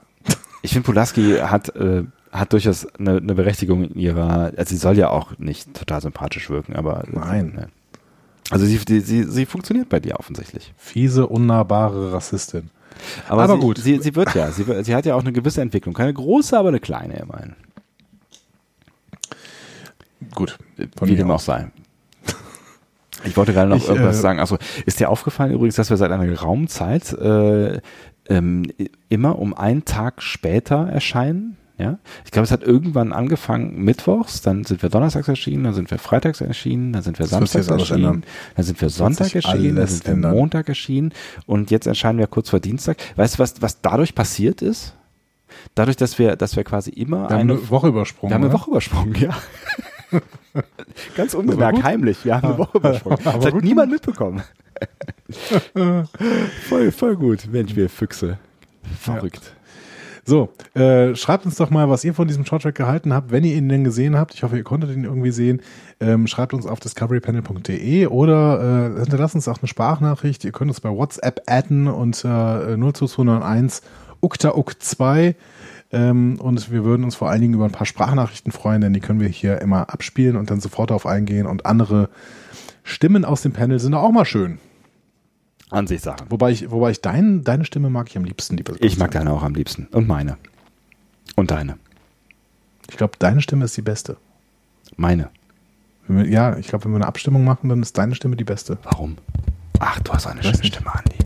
Ja, aber du bist doch so, du bist doch so ein, so ein Radiomann. Aber wenn du deine Podcast-Stimme auspackst, Andi, was wir jetzt nicht provozieren wollen an dieser Stelle, kann mal bitte jemand der beiden Protagonisten. Tschüss sagen?